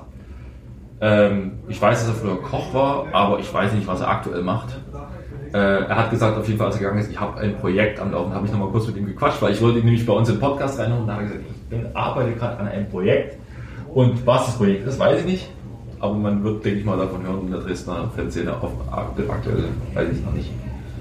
Und ähm, weil das alles noch nicht genug ist, gibt es noch ein Thema, Ja. was äh, Dynamo Dresden Jetzt bin ich aber auch gespannt. Ich länger Ja, beschäftigt. Schwappt Ja. bis nach Berlin. Und dann wartet der, das hat mich tatsächlich beschäftigt, weil ich, äh, weil ich darin so eine Art ähm, ostdeutsches Grundthema äh, für mich entdeckt Mhm. habe. Das ist nämlich der äh, Widerspruch von Ehrenspielführern von Dynamo Dresden gegen Eduard Mhm. Geier, der, ähm, ich sag's mal so, ähm, für das MFS gearbeitet hat Hm. und damit nicht sehr offen umgegangen ist, um es freundlich zu sagen, sondern immer, so wie ich das verstanden habe, immer nur das zugegeben hat, was man ihm nachweisen konnte. Er behauptet ja ein bisschen was anderes. Ich kann, muss vielleicht da anders einsteigen. Ich hatte mal ein Interview mit Ede Geier. Also äh, zu, ganz zu Beginn meiner äh, Sportreporterlaufbahn. Und da muss ich Ede Geier interviewen im Einkaufszentrum. Ach Gott. Er war da quasi, das war 20 oder 25 Jahre Einkaufszentrum da bei mir zu Hause. Und die fragten dann, ob ich quasi das äh, Interview übernehmen kann. Und nun kam Ede Geier, der zu dem Zeitpunkt Ende 60, Anfang 70, ich habe jetzt weiß ich nicht genau, wie alt er ist. Und ich als 23, 24-Jähriger und musste mir natürlich, ah, mir das ganze Buch durchgelesen, hab mich komplett vorbereitet. Und natürlich gegen Ede Geier musst du erstmal, der prüft dich erstmal eine halbe Stunde, ehe er dir überhaupt die richtige Antwort gibt. Leider hatte ich damals noch nicht das Selbstbewusstsein. Ich wusste natürlich ganz genau, dass es die Vorwürfe gibt und dass es auch erwiesen ist. Ich hatte damals leider noch nicht das Selbstbewusstsein, um ihn das zu fragen, weil ich hatte Angst, dass er mir das um die Ohren schmeißt. Aber ist jetzt vielleicht für ein Einkaufszentrum Auch nicht der Jubiläum- richtige Ort, aber wir haben, Mhm. ja, es ging nicht mehr um die Leute, die zugeguckt Okay. haben. Ich wollte einfach auch einfach Privatsachen wissen. Es war mir scheißegal, ob die, ob da die fünf Leute, die da zugeguckt haben, das, das interessiert. Ja, es waren schon ein bisschen mehr da. Aber ähm, Ede Geier hat ja die Leute, die ihm das vorgeworfen haben, und das sind Größen wie Hansi Kreische, wer ist da noch mit dabei, Dieter Riedel, Ja, äh, das sind, Hansi Kreische ist ohne Frage der bedeutendere Fußballer. Ähm, aber Dieter Riedel, warte mal kurz, so, so war das doch, ähm, war selber Trainer mh. Ja. und musste dann gehen, weil und so weiter. Weil- so ist seine Geschichte jedenfalls. Geier wohl ein Intrigiert hat. Ja, genau. intrigiert hat. Genau. Ähm, man muss dazu einfach sagen, im Nachhinein sagen sie immer, der Geier wäre auch sportlich, hätte sich quasi nur immer quasi reingeschrieben in die Mannschaft und hätte sportlich. Es gab mal ein Spiel, ein ganz berühmtes Spiel, ich weiß gar nicht genau welches, aber Klaus Sammer hat nicht gespielt und Geier hat dann gespielt und sie haben das verloren. Geht auch nicht gegen Bayern sogar. Ähm, und auf jeden Fall herrschte da wohl schon auch sportlich immer eine gewisse Diskrepanz. Und warum das, die einzige Frage ist eigentlich, warum kocht das jetzt hoch? Es hat eine Weile gedauert. Soweit ich das verstanden habe, war so, äh, so dass äh, die Ehrenspielführer, so ist der Titel, ne? Ja. ähm, dass die ähm, das auf den normalen Dienstweg und glaube ich über den Ehrenrat versucht haben zu lösen und Ja. dann, also ist jedenfalls die Geschichte. Und ähm, das aber nicht zu irgendwelchen Ergebnissen kam, beziehungsweise verschleppt wurde. Und dann sind sie irgendwann an die Dresdner Neuesten Nachrichten gegangen oder Genau, irgendwie so. Mhm. das ist richtig. Ja, dennoch muss ich ja sagen, es, dass diese Ehrenspielführerschaft ist ja das eine. Aber trotzdem sitzen die, die Männer ja seit 20 Jahren oben bei Dynamo Dresden auf der Ehrentribüne zusammen. Und Warte mal kurz, äh, vielleicht für die Leute, die es nicht wissen. Also äh, diese Ehrenspielführernummer bei Dresden ist ein bisschen anders als bei Achso, vielen okay. anderen Vereinen. das muss ich vielleicht kurz erklären. Es gibt für die Ehrenspielführer gibt es im Stadion quasi wie eine Hall of Fame. Das ist riesige Fahne. riesige Fahnen. Also man stellt sich das vor, früher vielleicht so, bei den Chicago Bulls in der Halle hängen oben die Trikots von den großen Spielern. Den Namen Dresden gibt es quasi die Pressetribüne und darunter ist so ein bisschen Platz oder darüber, seitlich davon. Und da sind jetzt quasi um das Stadion, weil das Dresdner Stadion ist schön, impulsiv und laut, aber es hat nicht viel Persönliches, denn es ist im Prinzip ein Kasten, der genauso gut auch woanders stehen könnte. Äh, das hat man, und da bin ich, bin ich ein bisschen mit Neid auf Union, äh, weil das Stadion kann nirgendwo anders stehen. Das ist, wird immer die alte Fürsterei bleiben. In Dresden hat man halt den Vorteil, dass es halt so steil ist und dass es natürlich alles hat, was ein gutes Fußballstadion haben muss. Aber Das könnte auch Alemannia Aachen sein. es könnte auch, und das ist ja tatsächlich fast derselbe Bautyp. Ja. Und, ähm, und so muss man sich das Stadion irgendwie äh, zu eigen machen. Und das ist zum Beispiel ein Weg, das sich irgendwie zu eigen zu machen, dass man eben die Ehrenspielführer da, Spielführer da äh, aufhängt. So, Also haben wir ihre Bilder, hoffe ich. ihre Bilder. Ja. ja. Soweit ist es noch nicht und auch mit Ede Geier nicht.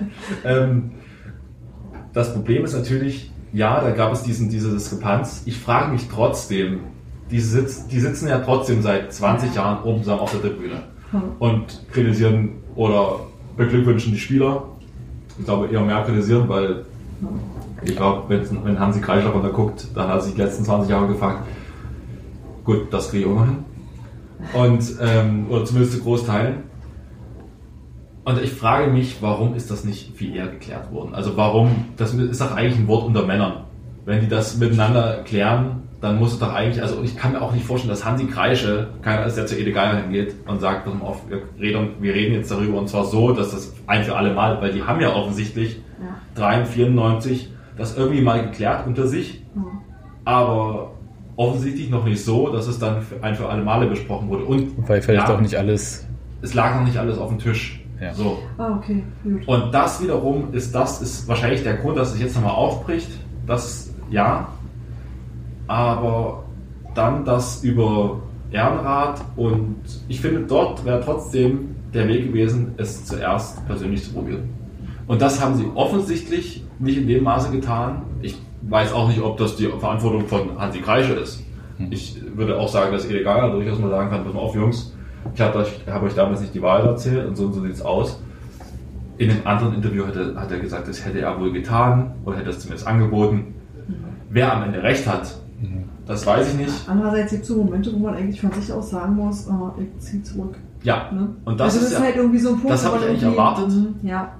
und naja, Der Punkt war, also weshalb das so eskaliert ist, ist, dass ähm, ähm, Riedel und Kreische zum Beispiel gesagt haben, wir wollen nicht als Ehrenspielführer neben Ede Geier hängen, so nicht. Ich weiß nicht, wie es jetzt gelöst wurde, weshalb ich das so interessant finde und auch so ein bisschen drauf rumreite, weil das ist ja äh, jetzt nichts, was so spezifisch Dynamo ist, sondern es ist ja was sehr Ostdeutsches. Ja. Das ist eine Diskussion, wenn man einen Fußballverein als Familie äh, vergleicht, die ja auch äh, viele Familien hatten und haben auch. dass, Mhm. äh, dass man auch nicht alles zugibt, äh, was äh, vielleicht war und ähm, die Trennlinien, auch wenn das äh, gern in Filmen wie die, äh, Das Leben der anderen so äh, wunderschön in Schwarz und Weiß klar. ja, Ja. gezeichnet wird. So war es ja nun nicht. Und ähm, bei Union gab es einen Fall, der überhaupt nicht vergleichbar ist, aber wo auch ähm, Fanszene, Verein und Präsident miteinander verhandeln mussten, wie weit gehen wir eigentlich. Das war ähm, die Sache, da, als Dirk Zingler als ähm, Wachsoldat beim Regiment Felix Jasinski fürs MFS seinen Wehrdienst abgeleistet hat. Er hat nachweislich nicht als IM gearbeitet und so weiter und so fort. War aber natürlich trotzdem äh, so ein Ding, wo du sagst, äh, geht, geht nicht und so, wo halt auch viele Stimmungen waren, wo Leute waren, die halt äh, unter Mieke im Knast saßen und so. Und es ist halt wirklich schwierig. Da äh, war aber so eine Diskussion im Verein, wo halt das auch mal, da stand Wo darüber geredet wurde. Genau. Genau. Und das halt ist eine Sache, wo ich da sage, und das war, hat mich wirklich ein bisschen verwundert, auch äh, so insgesamt, wenn ich so die Dresdner Medien so gelesen habe, da wurde der Fall zwar ausgebreitet, aber diese Dimension, dass das im Prinzip, ich meine, wir sind in Ostdeutschland, wir können, wir sind ostdeutsche Medien, das ist ein ostdeutscher Verein, das sind alles Leute. Das heißt, alle kennen das. Ja? Man kann noch mal drüber reden. Also, und ich erinnere mich, wie dieses Fan-Treffen bei Union war, Dirk Zingler da war, sich vor den Fans re- gerechtfertigt hat und auch der Journalist, den alle gehasst haben, weil er das halt aufgedeckt hatte, obwohl das halt, wie gesagt, rein juristisch oder so eine totale Lappalie war. Ja? Ähm, auch der war dort, obwohl sie ihn alle auf dem Mond gewünscht hätten oder noch andere Sachen gerne mit ihm gemacht hätten. Ich Und glaube, die haben war, alle Man hätte das gerne geredet. nicht über diesen Journalisten erfahren. Das, glaube ich, Teil das war, glaube ich, ja. Ähm, Weil da dann auch, dem auch noch eine sehr hässliche Nachgeschichte folgte, die dazu führte, dass der auch einfach nie mehr gekommen ist. Und zwar nicht, Ja. weil er nicht mehr gelassen wurde, sondern weil er einfach, ähm, weil er wusste, dass das keine gute Idee ist, dass er da irgendwie sich verpokert hat. Ja. Und äh, trotzdem war es so, dass es tatsächlich zu einem Gespräch geführt hat, final. Also das war, das war tatsächlich. Ich glaube nicht, dass es äh, endgültig gelöst ist, aber also das heißt, nee, aber ich glaube, man konnte. Es wurde nichts konnte besser. Mal, ja, aber es war auch, also da kamen verschiedene Sachen zusammen. Ähm, alle hatten die allergrößte Hochachtung, das ist auch immer noch der Fall, vor Dirk Zingler als Präsident, als Person und für alles, das, was er für Union gemacht hat. Und das über einen ganz langen Zeitraum, wo man irgendwie ähm, auch sich nicht, also man möchte diesen Präsidenten nicht loswerden. Das ist auch bis heute so. Dass man irgendwie sagt, so das Beste, was uns je passiert ist und Mhm. ähm, das ist so, wo- woran wir äh, viele messen und was manchmal dann auch Dinge relativiert. Und es war natürlich auch so was, ähm, wo man jetzt sagen konnte, naja, er hat jetzt keinen persönlich geschadet. Er hat nur halt eine Sache, die viele wahrscheinlich interessiert hätte, nicht so offensiv geäußert, wie wir uns das vielleicht gewünscht hätten im Osten, weil wir da sensibel sind. Ja. Und das ist aber auch genau der Grund dafür, dass man sowas nicht erzählt, weil man eben sagt so, äh, ja, wann soll ich denn damit rumkommen? Wann ist, wann ist der Ja, geeignete Moment, sowas zu erzählen? Und wie groß das Gefühl, die Chance Genau. verpasst zu haben. Genau, Ja. genau. Da gibt es halt irgendwie nicht so den richtigen Moment. Und ich glaube, dass wir das irgendwie ganz gut umschifft haben, aber ähm, ich glaube, geklärt ist es insgesamt nicht. Also nicht so, dass man sagen würde, es ist jetzt, äh, man hat sich seine Meinung in Bezug gesagt. Auf, auf Dirk Zingler ist es einfach so, dass jetzt alle, keiner kann jetzt sagen, ich wusste von nichts, Nee. was war denn, sondern alle wissen jetzt Bescheid und müssen irgendwie klarkommen. Ja, äh, und dieses Klarkommen ist halt so eine Sache, Mhm. weil es wird ja nie so sein, und das ist eine Sache, die mich halt so ein bisschen an dieser ganzen Diskussion so gestört hatte, war, ähm, es geht ja gar nicht darum, irgendwie, dass ähm, jetzt äh, Eduard Geier sagt, äh, bitte verzeiht mir und tränenreich und so weiter und so fort, sondern, also wäre vielleicht hübsch und in einem Hollywood-Film würde das vielleicht auch so laufen, aber ähm, es geht mehr so um sich ein bisschen ehrlich machen. Genau. Und vor allen Dingen, das war halt das Missverständnis, dass man dachte, man hat das mit diesen Gesprächen oder mit dieser Offenlegung, dass es so ist, weil es wusste ja jeder, nun halt nicht in welchem Maße. Man hätte das quasi ad acta gelegt. Das hätte wäre quasi damit einmal zur Sprache gekommen, okay, so ist es. Und es gibt ja noch viel, viel mehr Dynamo-Spieler, äh, gar nicht alle zusammen. Also, Kirsten. ja, die alle ihren, ihren EM-Titel hatten. Und natürlich weiß man natürlich auch heute klar, äh, du kannst auch mal einen Abend äh, eine Überdose getrunken haben und dann kannst du ganz schnell schon in, äh, da irgendwie einen Druckbilder gegen dich äh, in der Hand gehabt haben. Ähm, und dass das nicht alle per se, keine Ahnung, ich, ich kann, würde, mir kein, würde mir kein Urteil erlauben, so, aber, aber im Endeffekt das Gespräch in Dresden hat nie in dem Maße stattgefunden, aber ich glaube, und da sag, sagst du vielleicht was Richtiges, vielleicht auch allgemein bei den Ostclubs müsste man mal gucken, inwieweit, inwieweit die verwoben waren und inwieweit auch nicht nur sag mal, Spieler, aber auch Funktionäre mehr gemacht haben, als sie machen mussten, um unbeschadet durchzukommen. Ich glaube, das sind, äh, das ist jetzt, äh, ich, ich weiß gar nicht, ich hätte beinahe gesagt, das ist witzig, aber ehrlich gesagt sind, sich, sind wir uns so einig, dass ähm, gerade die Clubs, die auch international gespielt haben, ja. ähm, aber eigentlich alles in der DDR ähm, auch Kontakt irgendwie zum MFS hatte. Natürlich. Äh, naturgemäß. Und ähm, ich glaube, das ist auch so ein Missverständnis bei Union, ähm, dass es häufig gibt, äh, dass Union so als Widerstandsclub äh, identifiziert wird. Wo man sagen muss, nein, es war, wenn es ein Widerstandsclub gewesen wäre, hätte es ihn nicht gegeben. Ja. Ähm, das ist eine schöne Geschichte, ja, auch äh, für Fans und äh, das gehört auch zur Identität von Fans. Aber der Club an sich. Die hört halt zu einzelnen Biografien auch ganz ja, doll dazu. Ist auch, ist auch wichtig so. Genau. Und auch richtig. Ja. ja. Aber es ist halt nicht, der Club selbst war es nicht. Ja, ja und das muss man, das muss man. Einfach nicht die Existenzbedingungen eines ja. Sportvereins im Osten. Nee, und äh, der war halt äh, verwoben mit allen gesellschaftlichen äh, Verpflichtungen und was auch immer dazugehörte. Und ich finde, gerade dieses offen darüber reden. Und dann habe hab ich, das hat mich so ein bisschen angeregt, irgendwie dieser Fall bei Dresden, weil ich das halt auch so skurril fand, dass das halt so spät und obwohl das halt so, so sehr öffentliche Personen sind, ja, die ja. das alles betrifft. Ja, das ist ja nicht irgendwie so, mein Gott, Dirk Zinger war halt, äh, hat seinen Wehrdienst gemacht, ja, das, ja. Äh, und der war damals, niemand kannte Dirk Zinger, also mhm. Entschuldigung, aber äh, ich möchte dem Präsidenten nicht so nahe treten, aber als 18-Jährigen. Hm. Und ähm, das ist was anderes als äh, Spieler, die dann halt ähm, auch ins nicht-sozialistische Ausland gereist sind und so weiter und so fort. Und äh, auch immer so ein bisschen diesem Verdacht mit Republikflucht und so weiter und so fort ausgesetzt waren.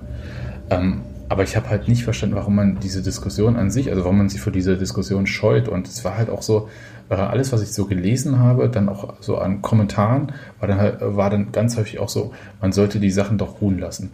Und dann, hab, ja. und dann habe ich so darüber nachgedacht, ja, kann, kann ich mich jetzt auch drüber erheben, ja, indem ich sage, nee, muss man drüber reden. Und dann habe ich darüber nachgedacht, wie lange es ähm, viele, viele deutsche Clubs und auch der DFB selbst ja gebraucht haben, um überhaupt mal ihre äh, Zeit in, in Nazi-Deutschland ja. äh, aufzuarbeiten. Das hat so lange gedauert, dass ganz viele Beteiligte schon nicht mehr am Leben waren. Ja. Und es, weil es halt wahnsinnig schwer ist, ähm, sich selbst, also das ist ja auch Teil der eigenen Identität. Ja, klar. Ja, das, man hat ja da irgendwo gelebt, ähm, da, sich damit auseinanderzusetzen. Na, weil es so schwer ist zu trennen zwischen, sag mal, persönlichen Aspekten und persönlichen Sympathien, die man noch hat, und Sachen, die einfach, äh, ja, falsch, dumm und böse sind. Das ja. ist echt schwer. Das ist, so diese, das ist halt diese Opa ist ein Nazi gewesen Nummer. Wisst ihr, so, wo man irgendwie sagt, das ist irgendwie mir als Person total nah und trotzdem ja. muss ich sagen, der hat das ganz, ganz ekelhafte getan und das kriegst du so schwer auseinander. Ja. Ich weiß zumindest, also aus den Gesprächen mit meinen Großeltern kann ich relativ gut sagen, dass da oftmals, wenn man das jetzt sagt, wenn man sagt, ja, da muss man schon jetzt drüber reden, dass dann oftmals quasi man sich oder stellvertretend vielleicht auch manchmal angegriffen fühlt, dass man quasi Biografien von heute auf morgen äh, Tabula Rasa auseinander, auseinanderreißt, wo man sagen muss, okay, es gibt vielleicht einen Zwischenton zwischen Stasi-Mitglied und, und, und, und Stasi-Mitglied, äh, wo man vielleicht, und das lässt sich aus heutiger Sicht natürlich schwer trennen, aber ich weiß auch nicht, eben offensichtlich ist ja bei Edegeier genau dieses Maß gewesen zwischen, hat er das gemacht, was er machen musste, um mhm. mitzuschwimmen, oder hat er mehr gemacht, aus, um sich selber Vorteile zu erarbeiten? Und ich glaube, genau um diesen, um diesen Kniff da geht's. Mhm. Und ich glaube, das werfen ihm auch äh, Kreische und, und Riegel vor, die am Anfang ja anscheinend fein damit waren, solange sie wussten, okay, das ist, finden wir jetzt nicht gut. Und gerade Kreische war ja auch jemand, der sehr selbstbewusst war, der es auch irgendwie auch leisten konnte, was ich auch, ja, also weiß ich auch nicht so genau, aber, aber der offensichtlich auch immer so ein bisschen kritisch eingestellt war oder man das zumindest im Nachgang so betrachtet. Und der quasi vielleicht wieder in Ordnung damit war, dass er sagt, okay, gut, er war eben da Teil und ich finde das jetzt nicht gut, aber gut, jeder muss sich irgendwie damit arrangieren. Mhm. Aber anscheinend ist das jetzt genau das Maß und da muss man sich vielleicht auch jetzt weil im Nachgang, auch in persönlichen Biografien oder anderen Biografien, die, man sich anguckt, halt auch immer weiter darüber unterhalten und dann kann, kann es eben nicht, nicht Schluss sein mit, wir haben jetzt einmal darüber geredet und okay, klar, kommt jetzt noch ein bisschen mehr ans Licht und dann ist es aber, weil das stecken wir auch mit so weg. Ich glaube, das ist ein Aushandlungsprozess. Und ja. ähm, ich fände es halt gut. Ich weiß aber, dass das halt auch sehr viel verlangt ist, gerade von einem Fußballverein. Hm. Ähm, wenn man sich daran halt irgendwie beteiligt. Ich meine, keine Ahnung, gibt es eigentlich sowas wie ein Museum bei Dynamo Dresden, was mehr ist als bloß Pokale zeigen? Äh, ja, es gibt äh, von einem, äh, sagen wir mal, früheren, ich glaube, Aufsichtsrat, Aufsichtsratsmitglied quasi ein Dynamo-Museum, was aber nicht direkt dem Verein untersteht. Okay. Und äh, das hat, das hat viele großartige Einzelstücke. Aber, aber ich glaube, so als Verein, ähm, gerade mit so einer krassen Geschichte, ähm, auch Union äh, ist ja so ein Verein, der sowas braucht und auch äh, weiß, dass er es braucht, der nur weiß, dass er gerade weder Platz noch Ressourcen dafür hat. Ja. Und das wird wahrscheinlich vielen Vereinen so gehen. Ja. Aber ich glaube, diese Aushandlung und diese ähm, Welten, in die, die in oder in denen die Vereine ja gelebt haben, ja, also auch ähm, also Dresdner Fußball hat ja sehr unterschiedliche Welten miterlebt. Ja. Ähm, das ist es wert auf jeden Fall. Und ich glaube, das ist äh, einfach ein Aushandlungsprozess. Und es hat vielleicht auch wenig damit zu tun. Und das fand ich eigentlich immer an der Sache jetzt gerade bei Dresden so interessant, dass es eine Sache ist, die ist äh, sehr ostdeutsch und da muss man sich von niemandem außerhalb etwas sagen lassen dazu. Nee, das muss man schon äh, auch, auch aber das, klären. Das, und, aber das sollte man dann halt ja, auch. Das sollte man dann halt auch den anderen nicht äh, überlassen. Ja, und ähm, war ein bisschen irritiert von, wie manchmal das dann halt äh, so quasi in nationalen Medien dann halt so Spiegel oder was auch immer dann halt so verhandelt wurde, wo es dann, da entfernt man sich natürlich immer ein bisschen von dem, äh, von der jeweiligen Region und versucht das ein bisschen zu vereinfachen. Wo ich denke immer so, so einfach ist es dann halt auch nicht.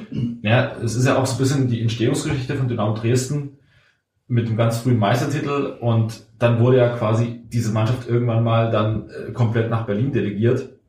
Und dann hat man quasi immer so im Nachgang klingt dann nur so an, ja, wir waren ja dann quasi äh, immer äh, die, die äh, aufs Maul bekommen haben. Die Sicht hat man in Dresden immer sehr gern. Aber man muss auch ganz ehrlich sagen, dass die Mannschaft Dynamo Dresden natürlich unfassbare Privilegien genossen hat. Ja, im Vergleich zu den, also das, mit der ganzen Aufteilung im Bezirk und wie viele Spieler auch nach Dresden delegiert worden sind, das gehört auch mit zur Wahrheit. Und im Nachgang ist es, ich glaube, es geht um persönliche Biografien und ich finde, die, die Protagonisten, solange sie noch am Leben sind, und das ist eben äh, das ist der entscheidende Punkt, und mittlerweile sind wir in der Generation, wo die eben dann die Spieler aus den 70er, 60er, 70er Jahren dann eben nicht mehr alle am Leben sind. Äh, es ist höchste Zeit, darüber zu sprechen.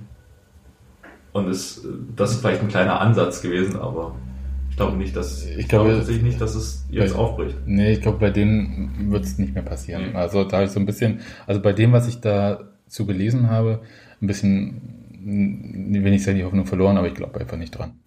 Ich habe, Ede Geier war daraufhin ja, auch beim MDR zu Gast bei hier ab vier, es war vielleicht nicht, nicht die richtige Sendung. Und äh, in dem Moment war ein Journalist halt auch ihm gegenüber, der genauso wie ich, aber halt in der Situation früher und ich war halt, keine Ahnung, 22, 23, habe mich nicht getraut, aber ihm gegenüber sitzt halt ein routinierter Moderator und Ede Geier erzählt da Sachen, wo ich schon davor saß, also das kannst du gerade nicht sagen, nicht nach dem, was gerade offengelegt wurde, das ist nicht möglich. Und es wird halt unkommentiert einfach stehen gelassen. Es ist vielleicht, ja, das war natürlich die Sendung, eine Nachmittagssendung und das ist kein Sportmoderator, aber dennoch, oder muss ich vielleicht vorher überlegen, ob es der, ob es der richtige Rahmen ist. Da muss ich vielleicht für zehn Minuten oder für eine Viertelstunde halt einen Experten hinsetzen, der dann auch mal sagt, Moment mal, das kannst du so nicht sagen. Ähm, alles bisschen unglücklich. Ich wünsche Ede Geier nur das Beste. Es ist ein Mann, der, da muss man sich nicht drüber unterhalten, dass der Riesenverdienste hat, aber man muss es auch nicht das eine mit dem anderen aufwiegen.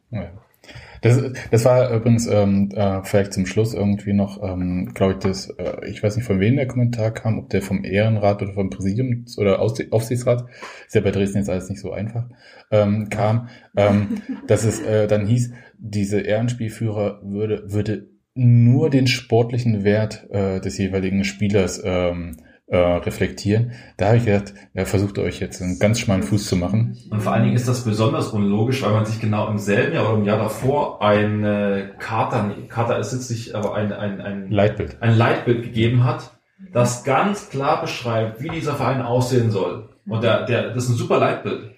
Äh, natürlich ist es schwer, das überhaupt erstmal mit Leben zu füllen, aber wenn man sich daran, wenn man das so orientiert, die nächsten 10, 20 Jahre, dann kann das absolut in die richtige Richtung gehen. Ähm, und das widerspricht der Sache natürlich zu 100 Prozent. Ja. Äh, übrigens bei dem Leitbild, und vielleicht äh, können wir es damit schließen, äh, steht, glaube ich, als letzter Punkt, wir haben einen Traum. Das 100. Spiel in Europa. Ja. Und da, da weiß ich immer nicht, äh, ist das jetzt Größenwahnsinn oder muss man sich einfach auch mal so riesige, krasse Ziele setzen, weil es halt einfach geil ist und äh, auch die Geschichte dieses Vereins das ja auch hergibt. Hm, Dieser, Aber ein Freundschaftsspiel gegen Österreich wird's doch tun, oder? nee, ich glaube nicht. dieser Verein, und das ist für mich auch das Sympathische, dieser Verein hat kein Normalmaß. Es gibt nicht, wir sind Sechster und finden gerade gut, dass wir nicht Siebter sind. Es gibt, es gibt, Hat aber niemand es, Hoffnung. es gibt nur, und wenn wir gegen den HSV spielen, dann sagen wir, heute ist ein normales Spiel. Wenn wir gegen Union spielen, sagen wir de facto, natürlich wissen wir ganz genau, dass Union gerade besser ist, aber vom Dresdner Selbstverständnis her denkt man immer, ja, aber eigentlich sind wir schon Bundesligist. Aber eigentlich müssten wir eigentlich auch international spielen. Und das ist das Schöne an diesem Verein, dass es nur Hop oder Top gibt. Es gibt entweder, oh Gott, der Verein geht runter und wir sind eigentlich spielen, wir steigen wir nicht in die dritte Liga ab, sondern gefühlt in die vierte. Und der Verein geht gerade wieder komplett vor die Hunde. Oder wir gewinnen drei Spiele und denken, ja, also viel trennen uns jetzt nicht mehr. Und wenn wir noch ein Pokal zwei Spiele gewinnen, haben wir wir eigentlich schon fast im Europacup. Und Was, wie sagt man so schön? The lows are lower, the highs are higher. ja. Hm. Es die, die Amplituden und die Ausschläge sind sehr, sehr hoch. Das macht diesen Verein be besonders. Es gibt auch, ich glaube in Köln gibt es so eine ähnliche, äh, ja, stimmt. so eine ähnliche äh, Erwartungshaltung. Wir werden ja mal misstrauisch, wenn es gut läuft. Ja. Genau, genau. Bei, bei, also bei uns ist äh, das, na klar gibt's auch Misstrauen hier und da mal, aber äh, es ist, das ist ein Falco-Zitat, aber zwischen Genie und Größe, äh, zwischen Depression und Größenwahn trifft's, denke ich, ganz gut. Ich finde das eine mega schöne Eigenschaft, weil man sich da immer äh, währenddessen immer gleich drüber lustig machen kann und sagen kann, ja, jetzt sagst du, jetzt haben wir drei Spiele gewonnen, jetzt gewinnen wir alles. Naja, aber guck doch mal, wir spielen doch auch, also wir spielen da hier jeden, was soll denn passieren? Wer soll denn hier kommen? so, und dann äh, gab es letztes Jahr ein Spiel, da gewinnen wir gegen Stuttgart 5-0 und dann, äh, dann, wer soll denn da noch kommen? Und dann plötzlich verlierst du zu Hause dann irgendwie gegen Paderborn 19-2, wo du, wo du eigentlich sagst, früher, also die, die Kreische und in Dürner, die wären ja gegen die in Badelatschen angetreten und hätten die 5-0 am Platz gefegt. Ja, und das ist halt, das ist halt das, das Spannende, äh, das Lustige, äh, dieser Verein ist, ist bekloppt von, von allen Seiten in, in den guten und in den schlechten Formen. Und schön. Ich muss jetzt mal noch zu einem ganz anderen Thema kommen. Ich weiß, dass äh, der Podcast schon eine Weile dauert, aber das ist eine Sache, die begleitet mich und Union, glaube ich, schon seit ich bei Union bin. Ja. Nämlich die Frage, was ist eigentlich Ostfußball und ist äh, ein Spiel zwischen Union und Dresden eigentlich ein Ostderby? Das finde ich sehr witzig, als du Derby gesagt hast, von mir direkt zusammengezuckt Ja. und habe gedacht so, Ja, Alter, wohnt ihr jetzt in Potsdam oder was?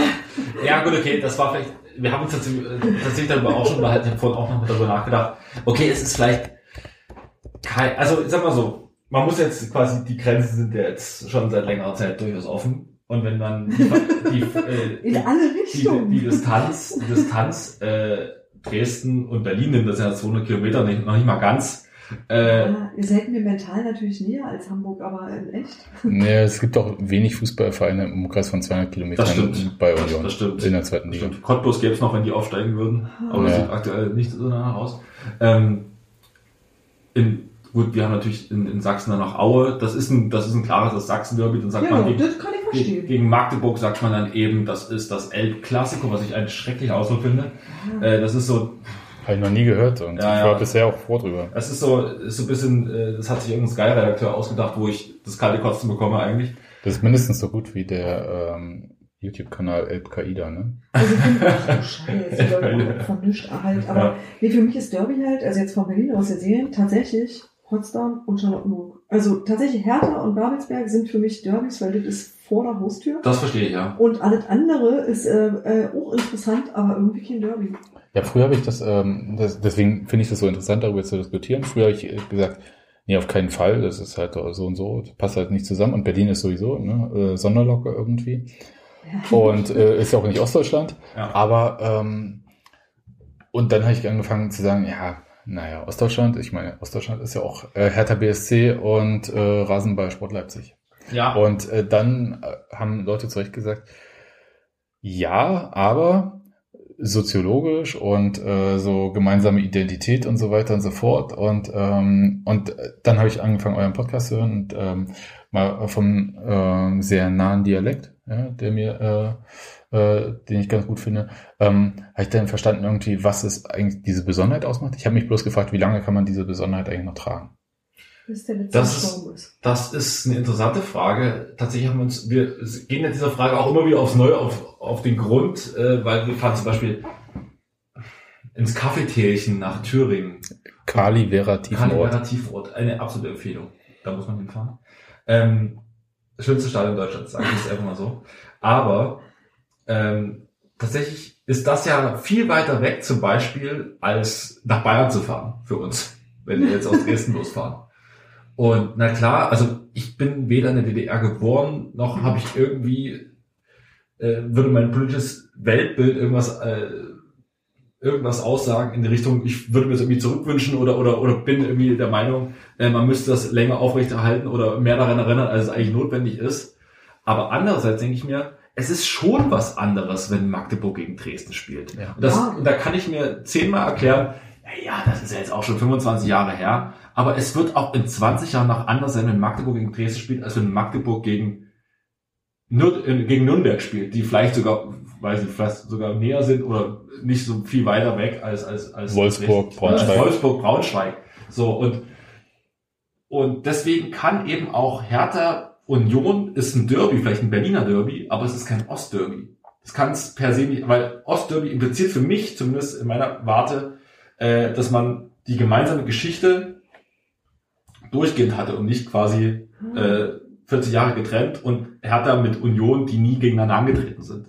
Aber dann gehört der Rasenball nirgendwo hin, oder? Rasenberg, ja.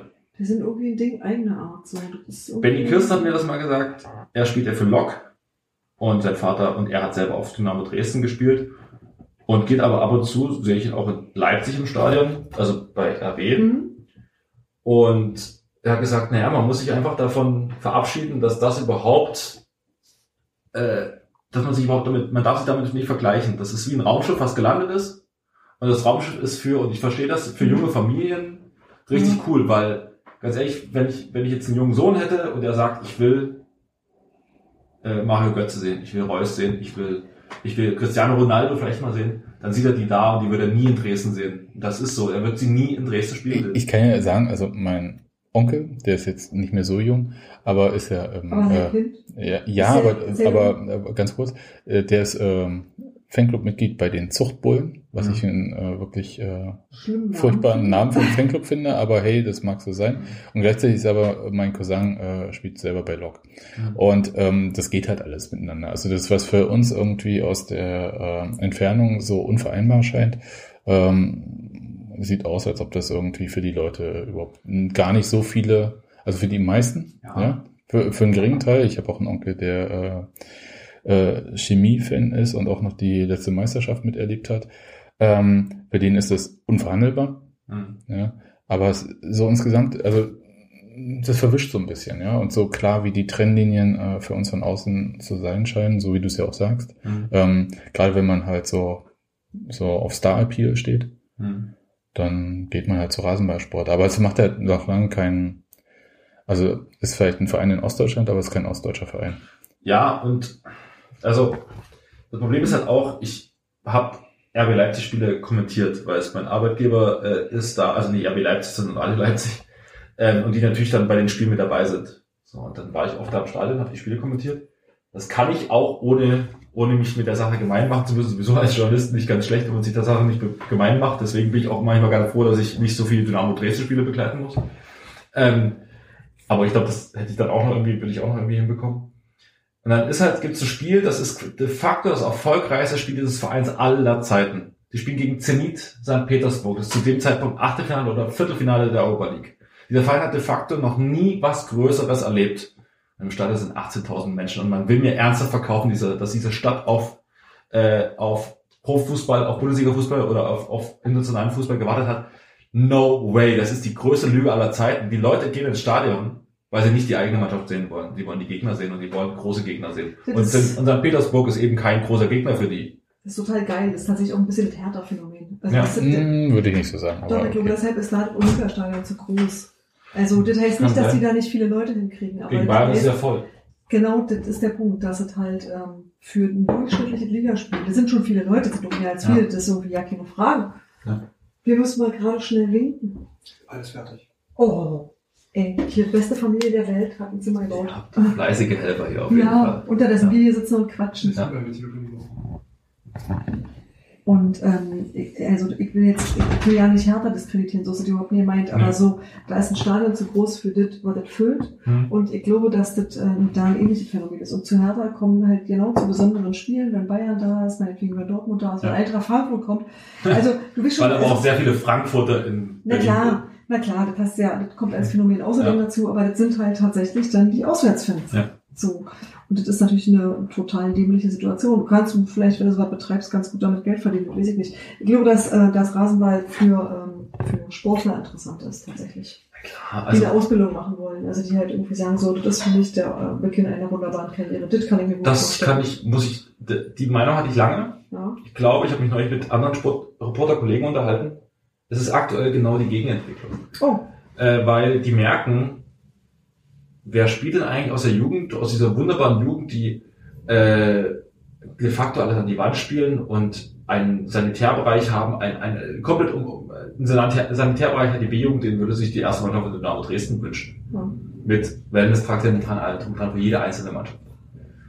Ähm, wie viele Spieler aus der Jugend von, von, von RB Leipzig, die so gut ist, spielen in der ersten Mannschaft? Keiner. Kein einziger. Die kaufen sich neue Leute, was in Ordnung ist, das Mhm. können die gerne machen. Aber mittlerweile begreifen die Jugendspieler, Moment mal, ich komme ja gar nicht in die erste Mannschaft. Und dann spielen die, gibt es meistens Verträge, dass wenn die dann eben nicht genug Jugendspiele machen, bei, bei RB Leipzig, dass die dann nach einem Jahr relativ schnell wieder zu ihren Vereinen zurückgehen. Das ist bei Dynamo Dresden auch ein paar in der Jugend, die dann wieder zurückgegangen sind. Und äh, das passiert jetzt relativ oft. Also es gibt aktuell so eine kleine Gegenbewegung da. Hm. Ich bin da gespannt. Also da gibt's auch so ein paar Verwerfungen und ähm, das wird sehr spannend sein, die nächsten zwei, drei Jahre dabei Leipzig zu beobachten. Also einerseits, wie der Verein, ja, nein, wie der Club, äh, Entschuldigung, äh, sich da irgendwie positioniert, also innerhalb der Stadt, aber auch ähm, was diese wahnsinnige, sie haben ja wahnsinnig in Infrastruktur investiert, das hast du Mhm. ja gerade gesagt, ähm, äh, wie sich das halt irgendwie dann halt ähm, verfestigt. Ja?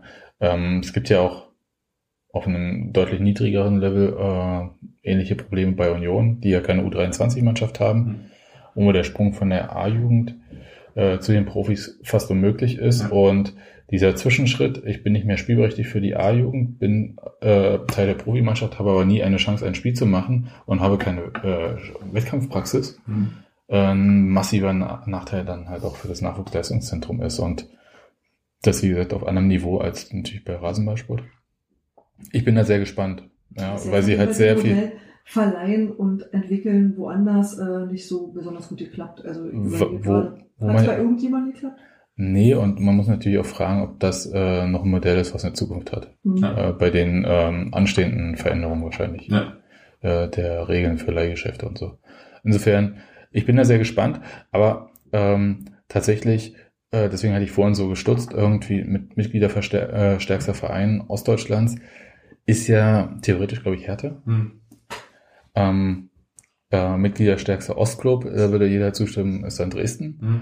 Und ich frage mich, wie lange es dauert, bis man sowohl in Ostdeutschland äh, Hertha als äh, hier regional verwurzelten Verein akzeptiert und wie auch Hertha sich selbst dann irgendwann als so verwurzelten Verein akzeptiert. Tatsächlich glaube ich, das hat immer was mit den Vorgängergenerationen na klar zu Mhm. tun, weil ich tatsächlich, tatsächlich habe das ja auch nie anders erlebt. Ich habe äh, hab Bundesliga geguckt, ran, damit bin ich aufgewachsen, da war Hertha quasi der nächste Verein, als dann Cottbus irgendwann aufgestiegen ist, waren es die. Ähm, ich kann aber dazu eine schöne Geschichte erzählen, denn äh, ich habe, wann habt ihr Pokal, äh, Europapokal gespielt? 2001? Mhm. Äh, hab, saß mit meinem Opa zu Hause und mein Opa so, heute Abend gucken wir Fußball, ne? Und ich so, warum? Union spielt. Für die sind wir. Und ich so, warum? Ja? Und er so, das sind unsere Jungs, die müssen wir, müssen wir dazustehen. Und das ist halt, also für ihn war das halt ganz klar, dass wir Union-Fans sind. Also natürlich haben die auch irgendwie Aber es hatte für ihn nicht, der hat jetzt nicht Dortmund angeguckt. Hm. So. Und habe ich als Kind, natürlich kriegst du es automatisch so mit, so, okay, warum ist es für ihn jetzt, habe ich dann damals natürlich gar nicht kapiert, aber für ihn war das ganz, ganz wichtig, Union zu gucken. Und dann hat er natürlich, gut, Dynamo hat in der Zeit leider gerade mal keine Europapokal gespielt, aber ähm, das war ihm, für ihn völlig klar. Und natürlich werde ich dadurch geprägt, aber das verliert sich natürlich, glaube ich, über die Jahre. Aber gerade eben habe ich noch, wo du sagst RB Leipzig, oder du gesagt hast RB Leipzig, ähm, man hat ja auch gesagt, oder die haben gesagt, na, in 100 Jahren äh, sind wir halt 100 Jahre alt und ihr seid 150 Jahre alt und 60 Jahre alt, die anderen Vereine. Aber andererseits denke ich mir auch so, frag mal einen Unioner, für was die mit, mit dem BFC Dynamo verbinden. Die sind auch seit 25 Jahren kein Mielke-Verein mehr. Aber die werden es immer bleiben. Ja. So, und genauso wird es immer mit RB Leipzig sein. Sie werden immer Red Bull und immer Mateschitz sein. Egal, ob die mal in 50 Jahren sich irgendwie von alleine tragen und damit nichts mehr zu tun haben. Sie werden es immer bleiben. Nee, daran glaube ich auch gar nicht. Also, aber die sagen ja, ja das ist ja quasi ihre Logik. Ja, Mhm. 100 Jahre sind wir halt 100 und ihr halt 130 oder 150. ja, äh, ja, Dann äh, machen sie vielleicht Rugby, weil der gerade dran ist. Ja. rhetorisch geschickt, aber schwachsinnig. Ja. Aus meiner Sicht.